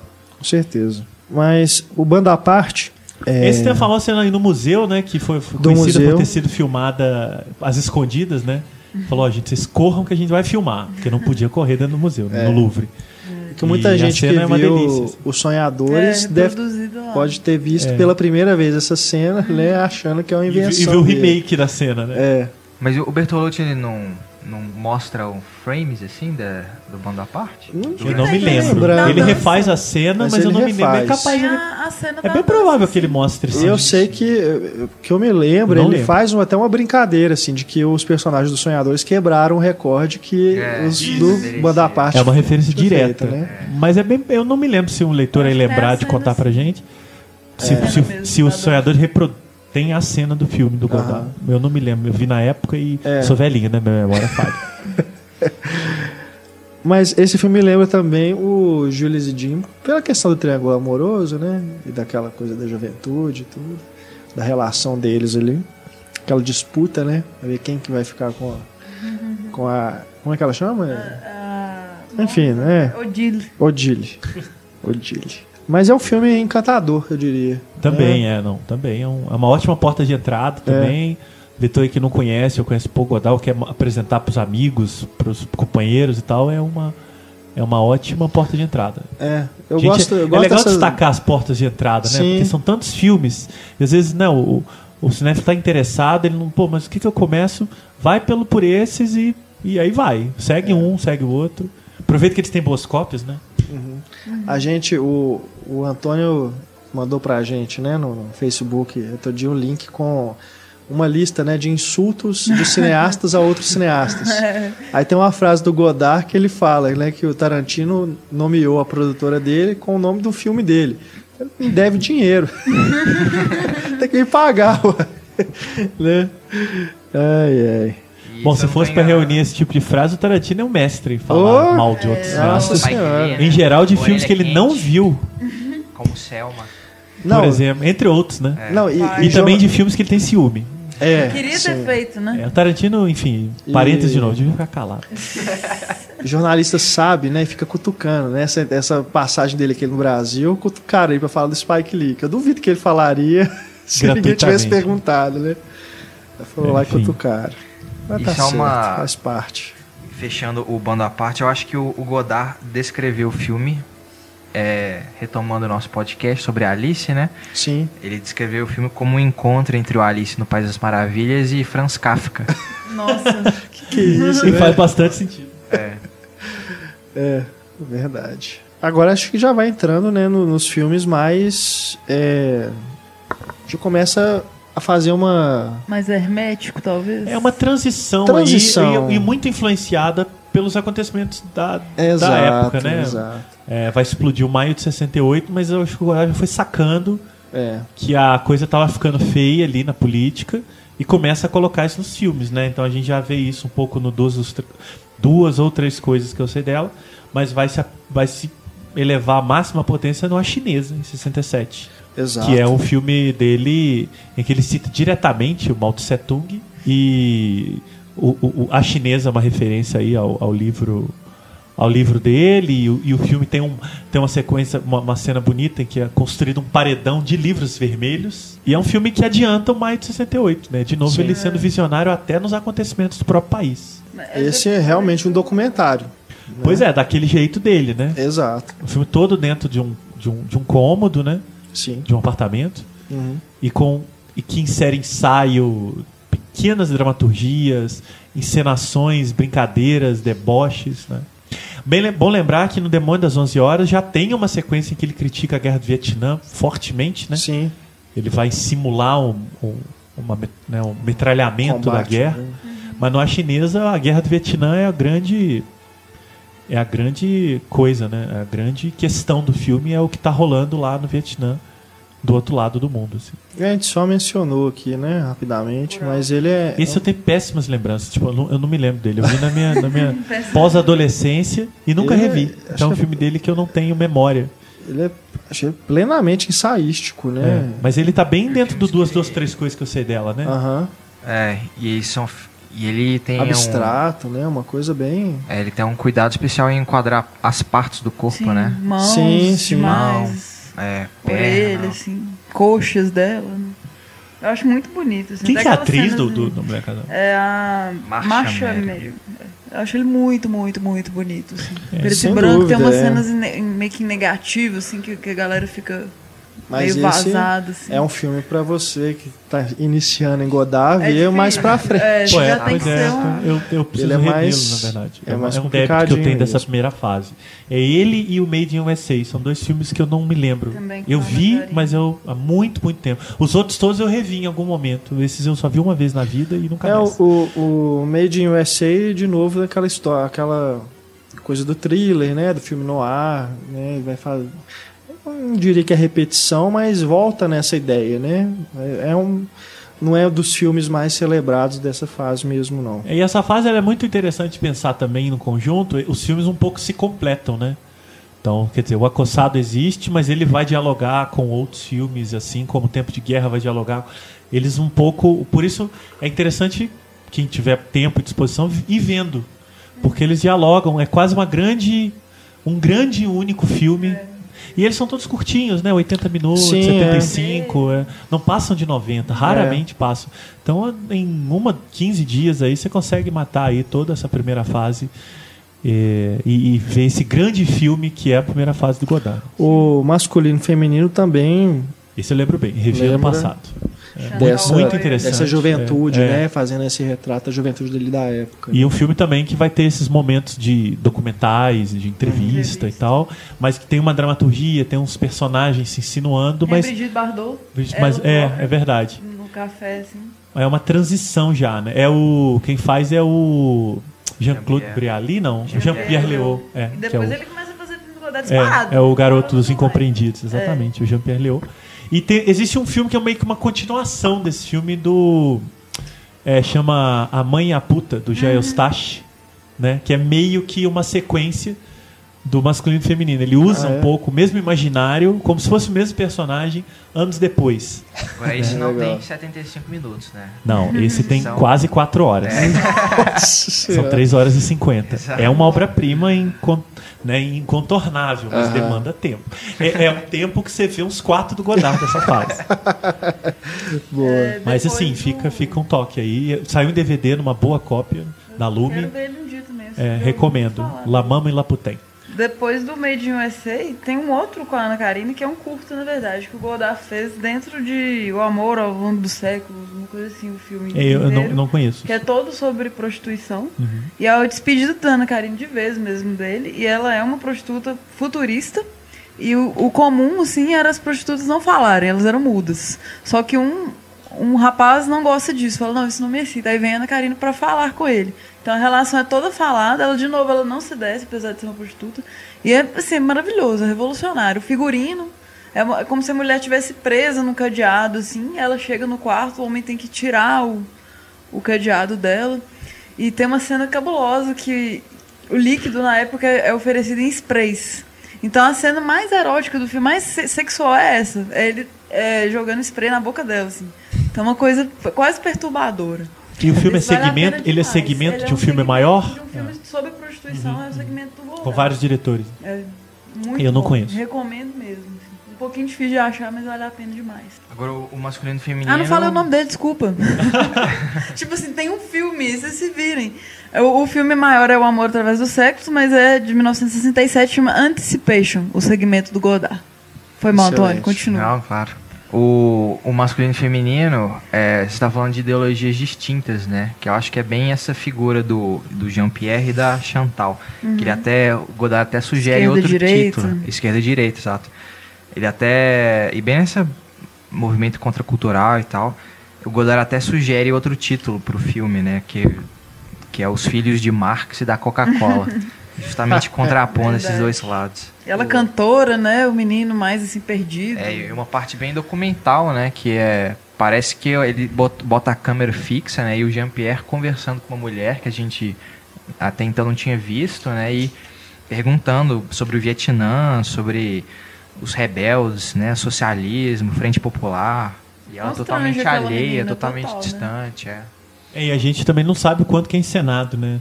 Esse é, o curto-circuito ali também. É igual no documentário, não dá pra saber realmente As fronteiras. a né? verdade, entre Verdade, aspas, né? ficção, Que, que é. é. E o. Até no A Chinesa isso vai estar muito presente, né? porque o, o chinês é um filme muito liberto, né? Muito.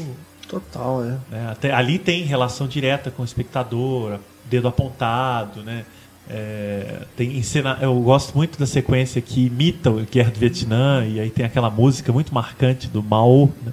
Então é muito. É, é até difícil de você dizer que é um filme, filme, né, como a gente costuma dizer Todos os filmes do Godard são convencionalmente, assim, né? porque é, é uma coisa realmente, se você for é, às cegas, né, talvez você não vá até o final. E ao mesmo tempo é muito, eu acho um filme muito irreverente, né? Muito. Sim, enfim, ele faz, ele faz um tipo de humor irônico com a situação política, sempre muito crítico, né? Muito, é um filme é uma crítica, né? Uma crítica filmada Uhum. sobre a situação do Vietnã, né? É um, é um ensaio mesmo que ele se utiliza de vários recursos audiovisuais e um pouco e, É. e muito irreverente mesmo. É curioso que se você é, já viu os filmes mais recentes do Godard, é, eu acho que ele já começa a moldar esse estilo aí, né? De usar, de parar a cena e coloca Uma um imagem texto, também. né? Uma imagem, alguma outra coisa, depois volta, É. né? Ele já começa a surgir isso nesses filmes aí do final do Gosto muito finalzinho da da, sequência em década. que o Jean-Pierre Léaud fica trocando de óculos, eles óculos com as bandeiras.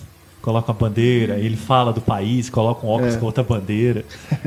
Muito legal. É, tem um filme de 68 aí, um pouco depois o Sympathy for the Devil, que é um documentário Ah, que ele faz com os Rolling Stones. Louquíssimo. É, e que é um filme interessante porque muita gente foi atrás porque eram os Rolling Aí Stones. você tem o choque, né? E é um, um absurdo, porque, enfim, é, é um filme é, totalmente inventivo e, e, e- e à frente, de novo, visionário, usando um pouco a figura dos Rolling Stones, mas não é definitivamente um filme sobre os Rolling Você Stones. custa ouvir a É um filme música. com até a os Rolling música Stones. ali, nem, nem ele vai ser linear, né? É. Tipo, fragmentos toda hora do, do É um filme bem É. de virada também, um filme Sim. do Godard, bastante característico dessa fase de transição. E os Ele Rolling Stones os estão ali Beatles também. Ele ficou assim, pode ser Beatles ou Rolling Stones. Aí o Beatles, nah. E o Rolling Stones é fã do Godard, então rolou. É, Tem e uma pedaço também você sequência consegue, no- você encontra o filme com One Plus One. É o mesmo. Aham. Tem diferenças, Mais, mas, mas é, é o mesmo filme, apesar de algumas diferenças. Tem uma cena no Ferro Velho, né, que fala sobre racismo, né, que tem um repórter entrevistando um, um negro, Black né, um Panthers. ativista. É um filme que foi um dos poucos que registrou esse movimento É. dos Black Panthers. É né? muito bom. Bem na época, anos 68 mesmo. É, a coisa tava fervilhando ali. Tanto é que daí em diante os filmes do Godard não vão ser mais como, os, É. como os- esses que a gente tá O falando. próximo né? já é um filme como os outros, né? Um filme como os outros, que é uma loucura. Você não mostra a cara de ninguém que tá falando. Já é uma, uma percepção alterada ali que você tem daquelas vozes. Isso, totalmente já foco na política, revolução, aí vai mudando completamente a figura do Godard. É, e nessa época que ele vai fundar o grupo Ziga Vertov, é, que ele vai se juntar com vários outros realizadores é, é, contrários à à- à política em vigor e vão fazer filmes ensaísticos, é, em alguma medida tentando explodir tudo, assim, né? São os filmes terroristas, né? E aí- Mas mas aí a gente já antes- está entrando em outra coisa. É, porque a gente pulou o Weekend, a francesa. Sim, sim, né? sim. Aliás, esse título Weekend, a francesa, né? Esquisita demais. é alguém tentando explicar o filme É. para o público. Né? Weekend, a francesa. E é também Mas um dessa- né, de certa forma. É, é isso eu ia dizer, dessa fase, né, que ele já tá se bandeando, né, pro lado mais político e tudo. Eu acho que como filme assim para você assistir linearmente também é bem tranquilo. Sim, super. Né? E ele. E e Weekend é o título original, é uma ironia com os Estados Unidos, né? Que é separado, inclusive, né? É, Weekend. Weekend. né? Um outro jogo de palavras É. godardiano. Então é muito legal como ele. Por isso que a gente implica com Weekend a francesa, porque estraga o sentido original Weekend, né? mas, mas é muito legal e é muito interessante como é um filme que talvez o mais zoado do Godard a sociedade, né? A, a composição social e a relação entre as pessoas no mundo cotidiano, né? Ele não sobra para ninguém né? ali. É. Consumismo ali Exatamente, desenfreado. o, apa- o fetiche pelo carro, né? Aquele monte de carro capotado, né? né? Isso, um plano Pegando longo, fogo, né? Pegando fogo. Aquele é. plano é um que Nossa, é fantástico. minutos, É. né? Ele vai repetir um movimento muito parecido no Tudo Vai Bem, num supermercado, né? Que ele faz uma panorâmica também longuíssima. É, vai e volta. É que ele vai e volta umas quatro vezes, mostrando o fundo e tal. E é um plano muito similar a esse do Weekend, também super longo e muito expressivo, né? Você vê que é um plano todo preparado, né? Preparado. É, e tem depois, mais pra frente no filme, aquele momento em que eles entram numa guerrilha, né? Os- Que acaba muito louco também. Tem um baterista no meio do mar. Isso, exatamente. Coisa meio surreal. O Jean-Pierre Léaud também, fantasiado, né? Com É. a roupa antiga. É uma coisa meio surreal. Loucura, loucura esse filme. Eles encontram os personagens no caminho, né? Também com roupa né, do passado. Aham. Fantasiado. Não, Chama e- Jesus comunista. É, Assim é verdade, eu não lembrava. Muito bom. O que sempre me intrigou é, nos primeiros contatos que eu tive com o cinema do Godard é, em relação a esse filme é justamente o final, que ele fala fim do cinema. Né? Ele usa uma brincadeira ali com os créditos, né? Ele some, some as palavras, né? E Isso. ele forma essa frase: fim, fim do cinema. É, né? é muito legal. Muito legal. que é, é, tem a ver também com uma certa desilusão dele a respeito desse cinema, né, que ele trabalhou tanto e me parece também que ele teve uma desilusão também com o cinema americano, né, que ele admirava tanto, referenciava tanto, ele já começa a ter uma, uma coisa mais de, de criticar também, né, de, antes ele antes ele afagava, agora ele já começa a dar tapa, né? É, quando ele tem essa mudança política, ele começa a criticar tudo que ele considera alienado, né? É. Ele vai dizer que o cinema americano está alienado do- da conjuntura política mundial, né? Tá bombando tudo, revoluções e movimentos sociais, mais de 68. Ele já está sentindo aquela inquietação e já começa. É ali que vai ter, inclusive, o rompimento com o Truffaut, né? Porque O Aham. Truffaut vai querer continuar fazendo o mesmo tipo de cinema, ou pior, vai tentar pasteurizar o próprio cinema. E o Godard não, ele vai enveredar pela guerrilha, guerrilha Total. artística, né? Uhum. Então, enquanto o Truffaut vai ficar fazendo dramas românticos burgueses, o Godard vai fazer Vento do Leste, que é um filme totalmente terceiro-mundista, tem o Glauber no elenco. É. Enfim, é um filme totalmente fora da curva, né? Há inclusive um paralelo né, do, da carreira do Glauber com a do, do Godard a respeito desse momento ali do final dos anos 60, porque enquanto lá na França está estourando essa revolução, no Brasil tem a- o período da ditadura, que isso mexe muito com Glauber também, né? Os filmes a partir disso ali, depois do Terra em Trânsito, É, ficam todos fica uma coisa, né? é, você você percebe assim no que ele tá, ele, ele, se, ele foi afetado, né, por esse momento político. É, o Glauber, depois do Dragão da Maldade, é convidado para filmar nos Estados Unidos e vai filmar na África. É um pouco como o Godard, digamos assim. Ele, ele poderia enveredar por um cinema mais é, conservador e ele vai fazer filmes com um grupo de Ziga Vertov, que são filmes completamente ensaísticos, é, despreocupados com qualquer sentido de dramaturgia ou ficção, né? E vai encerrar com a Idade da Terra, né? O Glauber, né? O Glauber, Isso, exato, exatamente. Que também é nessa linha, né? Do, do Godard. Agora, voltando ao Weekend, é, é um filme que eu achei bem diferente, assim, na- nessa trajetória. Que eu achei um filme bem violento, assim, né? Que prioriza bastante o choque. É, trata de canibalismo, né? Tem animais que são mortos na, na frente da É câmera. verdade, é. E é uma. Isso tem é uma tenso. frase, é, tem uma frase que ele fala, que eu peguei do filme, que ele fala que o horror da burguesia só pode ser derrotado com mais horror.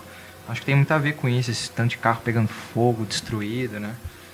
É um filme de destruição, né? E aquele, é aquele tem, e tem uma sequência inicial também que é sem cortes, que a câmera só vai dando zoom, zoom out, zoom in, na- Aham. e ela falando de sexo assim abertamente, é, né? Diálogo É. cabuloso. Tipo, diálogo bem Mono- pesado. quase um né? monólogo ali. É, ali, ali, é, erótico. ali já percebe-se mesmo essa, Sabrina. essa virada, né? Essa guinada mesmo. É, é o ponto final da, dessa fase, né? Novela Verdade. e vaga. Talvez você comece vendo, esperando de novo uma coisa e de repente, meu Deus, onde é que eu tô? Onde é que isso foi parar? E vira um monte de piton, assim, da época. Muito louco a confluência de coisas nesse filme. A tendência é só aumentar, parece. É. Tudo muito rápido, muito Bom, fragmentado. como eu falei né, no início do programa, a gente realmente focou mais nessa fase do Godard para esse, esse nosso debate, mas vamos dar aí uma prévia né, do que vem a seguir. Em um outro momento a gente retoma é, o, a discussão sobre o cinema do Godard, falando sobre esses filmes seguintes, nessas fases seguintes em que ele vai entrar. Mas aproveitando, inclusive, aqui a presença do Marcelo, é, o que, que a gente pode destacar aí para o ouvinte já ir procurando, né? Já inclusive se preparando para quando a gente voltar a essa discussão ele já ter visto os filmes. É, eu acho que o. Depois dessa, dessa parte da guerrilha audiovisual, né, que ele vai se juntar aí com Jean-Pierre Gorin, né, que são figuras importantes da época, é, Godard vai fazer esses filmes implosivos, né, Vento do Leste, é, Tudo Vai Bem, né, que ele vai citar muitos acontecimentos políticos, e depois ele vai descobrir o vídeo, né, nos anos 70, 80, que vai em alguma medida revolucionar a maneira dele fazer filmes. De novo, ele vai estar sempre, ele vai estar adiantado e vai, ele não vai simplesmente filmar em vídeo, ele vai utilizar o vídeo como linguagem. Desde a filmagem até o, o uso de monitores. Ele tem um filme que chama Número 2, em que ele faz uma espécie de remake ao vivo do próprio filme. Né? Ele, ele refaz um filme dele utilizando dois monitores.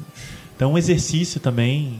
É, e vai usar muito. Aí então ele vai enlouquecer com o uso de palavras na tela, porque o vídeo permite a intervenção direta, né? mais fácil do que na película. É um vídeo poesia, um vídeo poema, só que grande, só que longa. que ele Isso. faz, né? Então ele De pode escrever na tela com com mais facilidade, né? É, E, e isso vai ser muito forte. E nos an- sendo grosseiro e resumido aqui, né? E, É, e nos anos 80 sim. ele vai retomar um pouco essa primeira fase de uma maneira já avançada, né? Então, se nos anos 80 volta uma certa tentativa de dramaturgia e é uma certa ideia de alguma coisa, né? Então ele vai brincar de novo com gêneros, ele vai voltar a fazer filmes que dialogam com os anos 60, porém atravessados pelas experiências políticas e do vídeo.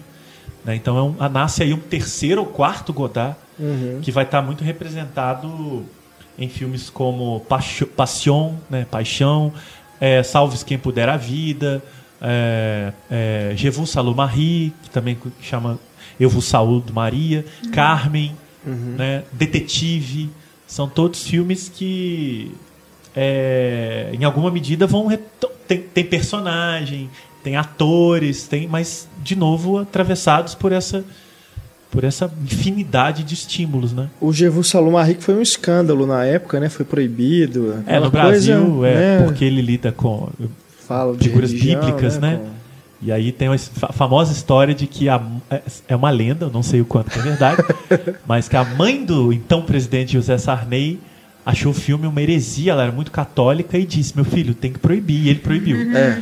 O filme de fato foi censurado no Brasil.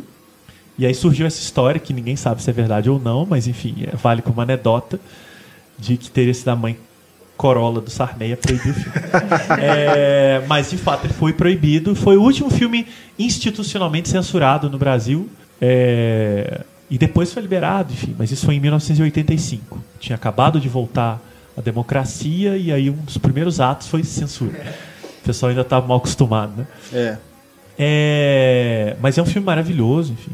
E ele vai fazer esses filmes que retomam gêneros, retomam ideias, né? Detetive é uma brincadeira com o policial. São filmes muito críticos, a um- especialmente ao estatuto da imagem, é, a publicidade, né? a, a televisão. São filmes muito críticos a, a essa dominação audiovisual que vai se instalar com a TV, né? É desde H é ciência, né? De 69. Sim, né, ele já tá nosso usa- campo aqui, que é é o fundo preto, bem É. Dogville, assim, depois, né? Exatamente. Eles lá discutindo a TV e Dois atores e é, tal. confluência de imagem. Nos anos 90 ele vai voltar a um cinema muito similar ao esse dos anos 70, mais engajado de novo, né? Vai falar muito da Guerra da Bósnia, vai falar muito, mas sempre falando de TV, de, de, de, de- de dominação audiovisual, de, criticando muito a política. Vai ser quando ele vai provocar o Spielberg, né? Vai dizer, É. ele vai fazer um filme inteiro para responder a lista de Schindler, que é o Nossa Música, Sim. né? Se eu não me engano, ou Elogio ao Amor. Agora me Acho que deu foi um elogio ao amor. Eu acho que é a nossa música, mas enfim. Vejam É, os dois, vejam os leitor, dois. e tirem, tirem a prova. Mas é um filme que ele vai fazer basicamente para dizer que a lista de Schindler é um filme infame e, Não, e que que está ele- fazendo, explorando a- a- o Holocausto. Né? Que ele vai entrevistar uma, uma senhora e É. vai, ela fala que o Spielberg, né? Enfim, como se ele tivesse É. explorado, né? a É, é, é um pouco a resposta godardiana É. a, a isso. Né? E, então ele vai voltar essa metralhadora giratória que perdura um pouco até hoje. Né? Nos anos 2000 os filmes também vão trafegar nessa mistura. Mas é interessante na obra dele que os filmes se acumulam. né? Então, um filme de hoje, ele só existe daquela maneira porque houve o filme de ontem. né? Não é que ele nunca começa do zero, ele está sempre acumulando coisas, né? Fazendo referência É, a ele mesmo e só chegando aquilo através do que ele fez antes. né? Você falou do Histórias do Cinema? Que, Não, não que falei ainda. Vários episódios. É uma série de TV, né? Você vê, o Godard fazer TV e É. vai fazer uma série ritombótica, assim, sobre... Ele é convidado para fazer uma série sobre os 100 anos do cinema. E ele vai chamar Histórias do Cinema. E de novo brinca com a palavra, né? Histoire do cinema, mas o S está em parêntese. É. Que ele vai dizer que o cinema é uma história, mas é também um acúmulo de histórias. Sim. Então ele vai fazer essa, esse trocadilho. E é, na verdade, uma, uma espécie de. São oito episódios, se eu não me engano. É, de cada um uma média de meia hora, 40 minutos. É, em que ele faz, um, na verdade, uma- um longo apanhado audiovisual do cinema, mas através da. não dos filmes, mas de ideias da realidade. Né? Então, ele vai falar do Holocausto através do cinema, ele vai falar dos golpes políticos através do cinema, e ele vai. ele não vai identificar nenhum filme e ele vai misturar artes plásticas com literatura, com cinema, com música, com televisão. É uma salada alucinada, você quase não dá conta de, de acompanhar de tanto estímulo, e enfim, é uma obra-prima. Para mim, o melhor trabalho que o Godard fez, porque junta tudo. Assim, sabe? Tem nove partes. É, engano, deve ser isso. assim. Esse vende um podcast só pra ele. É, tinha que com ter. certeza. E esse filme, enfim, tá disponível em DVD no exterior e também é encontrável aí nos, nos torrents da vida. É, tem no YouTube acho que ele inteiro, em episódios mesmo. É, E recomendo, assim, eu acho, eu não sei francês, mas eu acho que saber francês é uma experiência melhor para esse filme. Entender os trocadilhos É, também. mas com legenda dá, só que a legenda é um outro estímulo. É, você Então é difícil acompanhar. uma outra- Não é, não é tão fácil assim, não. Não é só um trabalho de tradução, né? Mas Sim, é um filme sim. que demanda outro, e demanda uma atenção constante a tudo que está acontecendo. Rapidez No demais, som, na muito imagem, na, na, na troca, na, na- ele, ele mistura imagens, ele faz intervenções. Ele nega imagens com a narração É, o tempo então é todo. uma- é uma Não é o loucura. que você tá vendo, a imagem E ele aparece mais. como ele mesmo, fazendo o filme, enfim. É de que ano? É 80, é, são duas fases. Ele Ah, tem sim. dois episódios em, se eu não me engano, em 80, e- 85 e depois ele retoma em 95. É, tipo isso. Então, eu, eu- eu, inclusive, eu devo ter me enganado aqui quando eu falei dos 100 anos do cinema. Ah, não, aqui, ó. A Stefania anotou aqui maravilhosamente. Eu sei que em 97 Bagunçado. é, ele conclui, né? Então, provavelmente ele começa um pouco antes. Uhum. Mas você encontra aí, são oito, nove episódios. É, tem o atual também, A Deus e Linguagem. Eu gostei muito. Sim, filme 2015. Na verdade, 2014, né? Chegou aqui. Ele estreou no Brasil em ano. 2015. A segunda experiência dele com o 3D. É, né, a que ele primeira no fez curta-metragem. Aquele curta, né, que tá dentro de um... É um filme em episódios, antologia, chama né? 3 vezes 3D. Isso. E ele faz um curta que foi, na verdade, um preparo para ele fazer o longa. Aham. Adeus à linguagem, que ele experimenta 3D de novo. E aquilo, né, que você disse, é um filme também muito experiencial, né? Eu acho que com 3D eu nunca tive uma experiência realmente física como eu tive com esse filme. Porque tem aquele momento em que ele ele muda, né? Cada lado da, da lente, ele, ele troca a imagem, né? Uma imagem sai da outra. Parece que seu olho vai virar junto. É, e ele te obriga. Parece que cada olho tá indo para um lado. E aí, quando cada olho que você fecha, você vê uma imagem. né? Exato, De um mesmo- é. uma mesma- e ele te obriga a montar o filme, né? Aham. Você escolhe quanto É. tempo você vai ver uma imagem ou não. Então você faz uma montagem ao vivo, né? Através do uso do 3D. Impressionante. É aquilo ali. bem, bem, bem. É, entre outros recursos que ele usa que ele- também, né? Mas esse, esse da, da separação da imagem é, é um absurdo. Assim. Tem um protagonista, entre aspas, inusitado, né? Que é aquele cachorrinho maravilhoso. É, é verdade. Que é o de cachorro dele, né? forma, Dele e da é. mulher dele. É. Oh, que É ele um vai cachorro- narrando com a gente. É, é um cachorro dos pensando. dois, do- não do- um cachorro falante, né? Pelo amor É um de Deus. Mas vira-latinha, ele né, vai eu acho. É.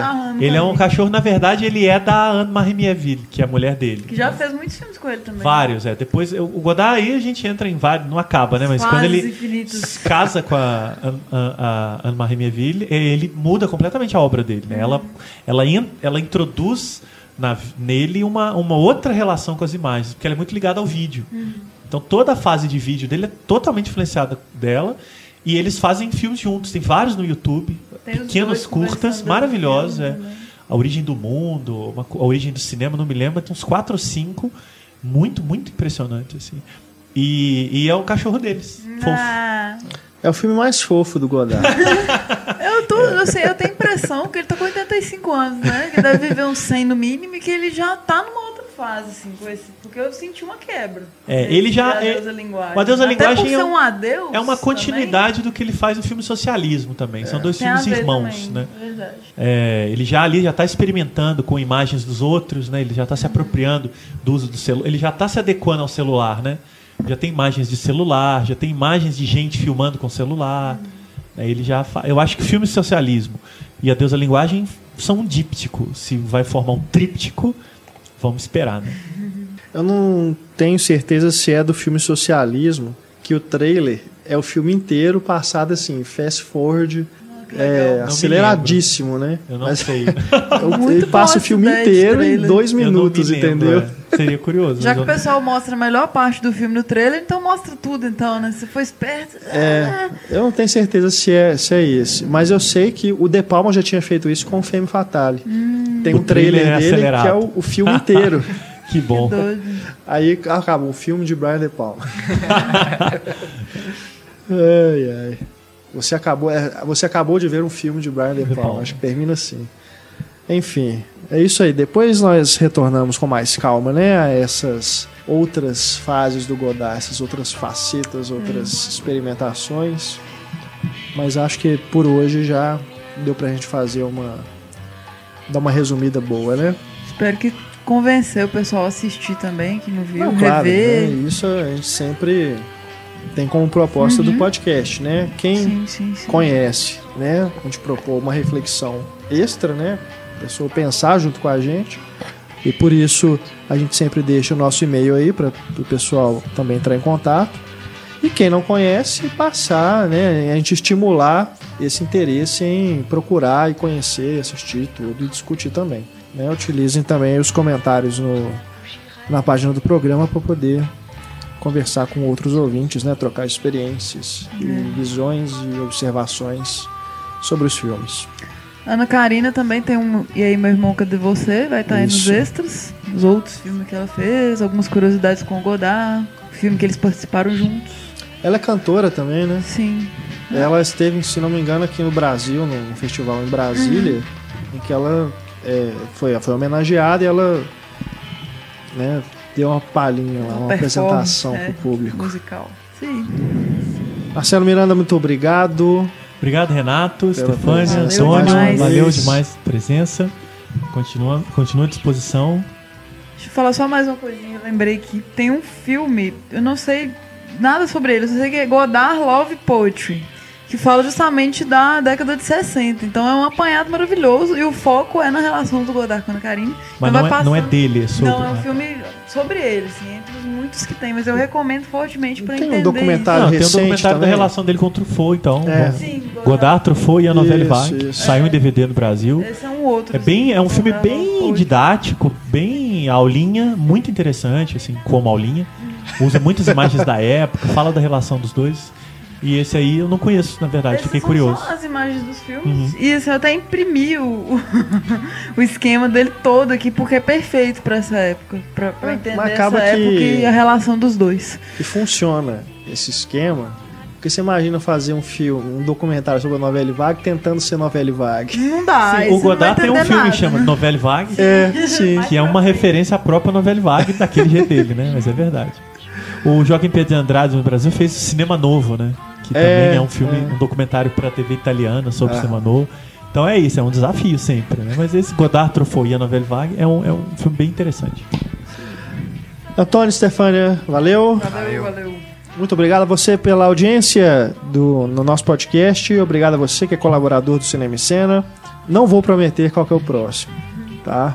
A gente anuncia quando estiver perto de fazer o podcast pra gente não ficar, né?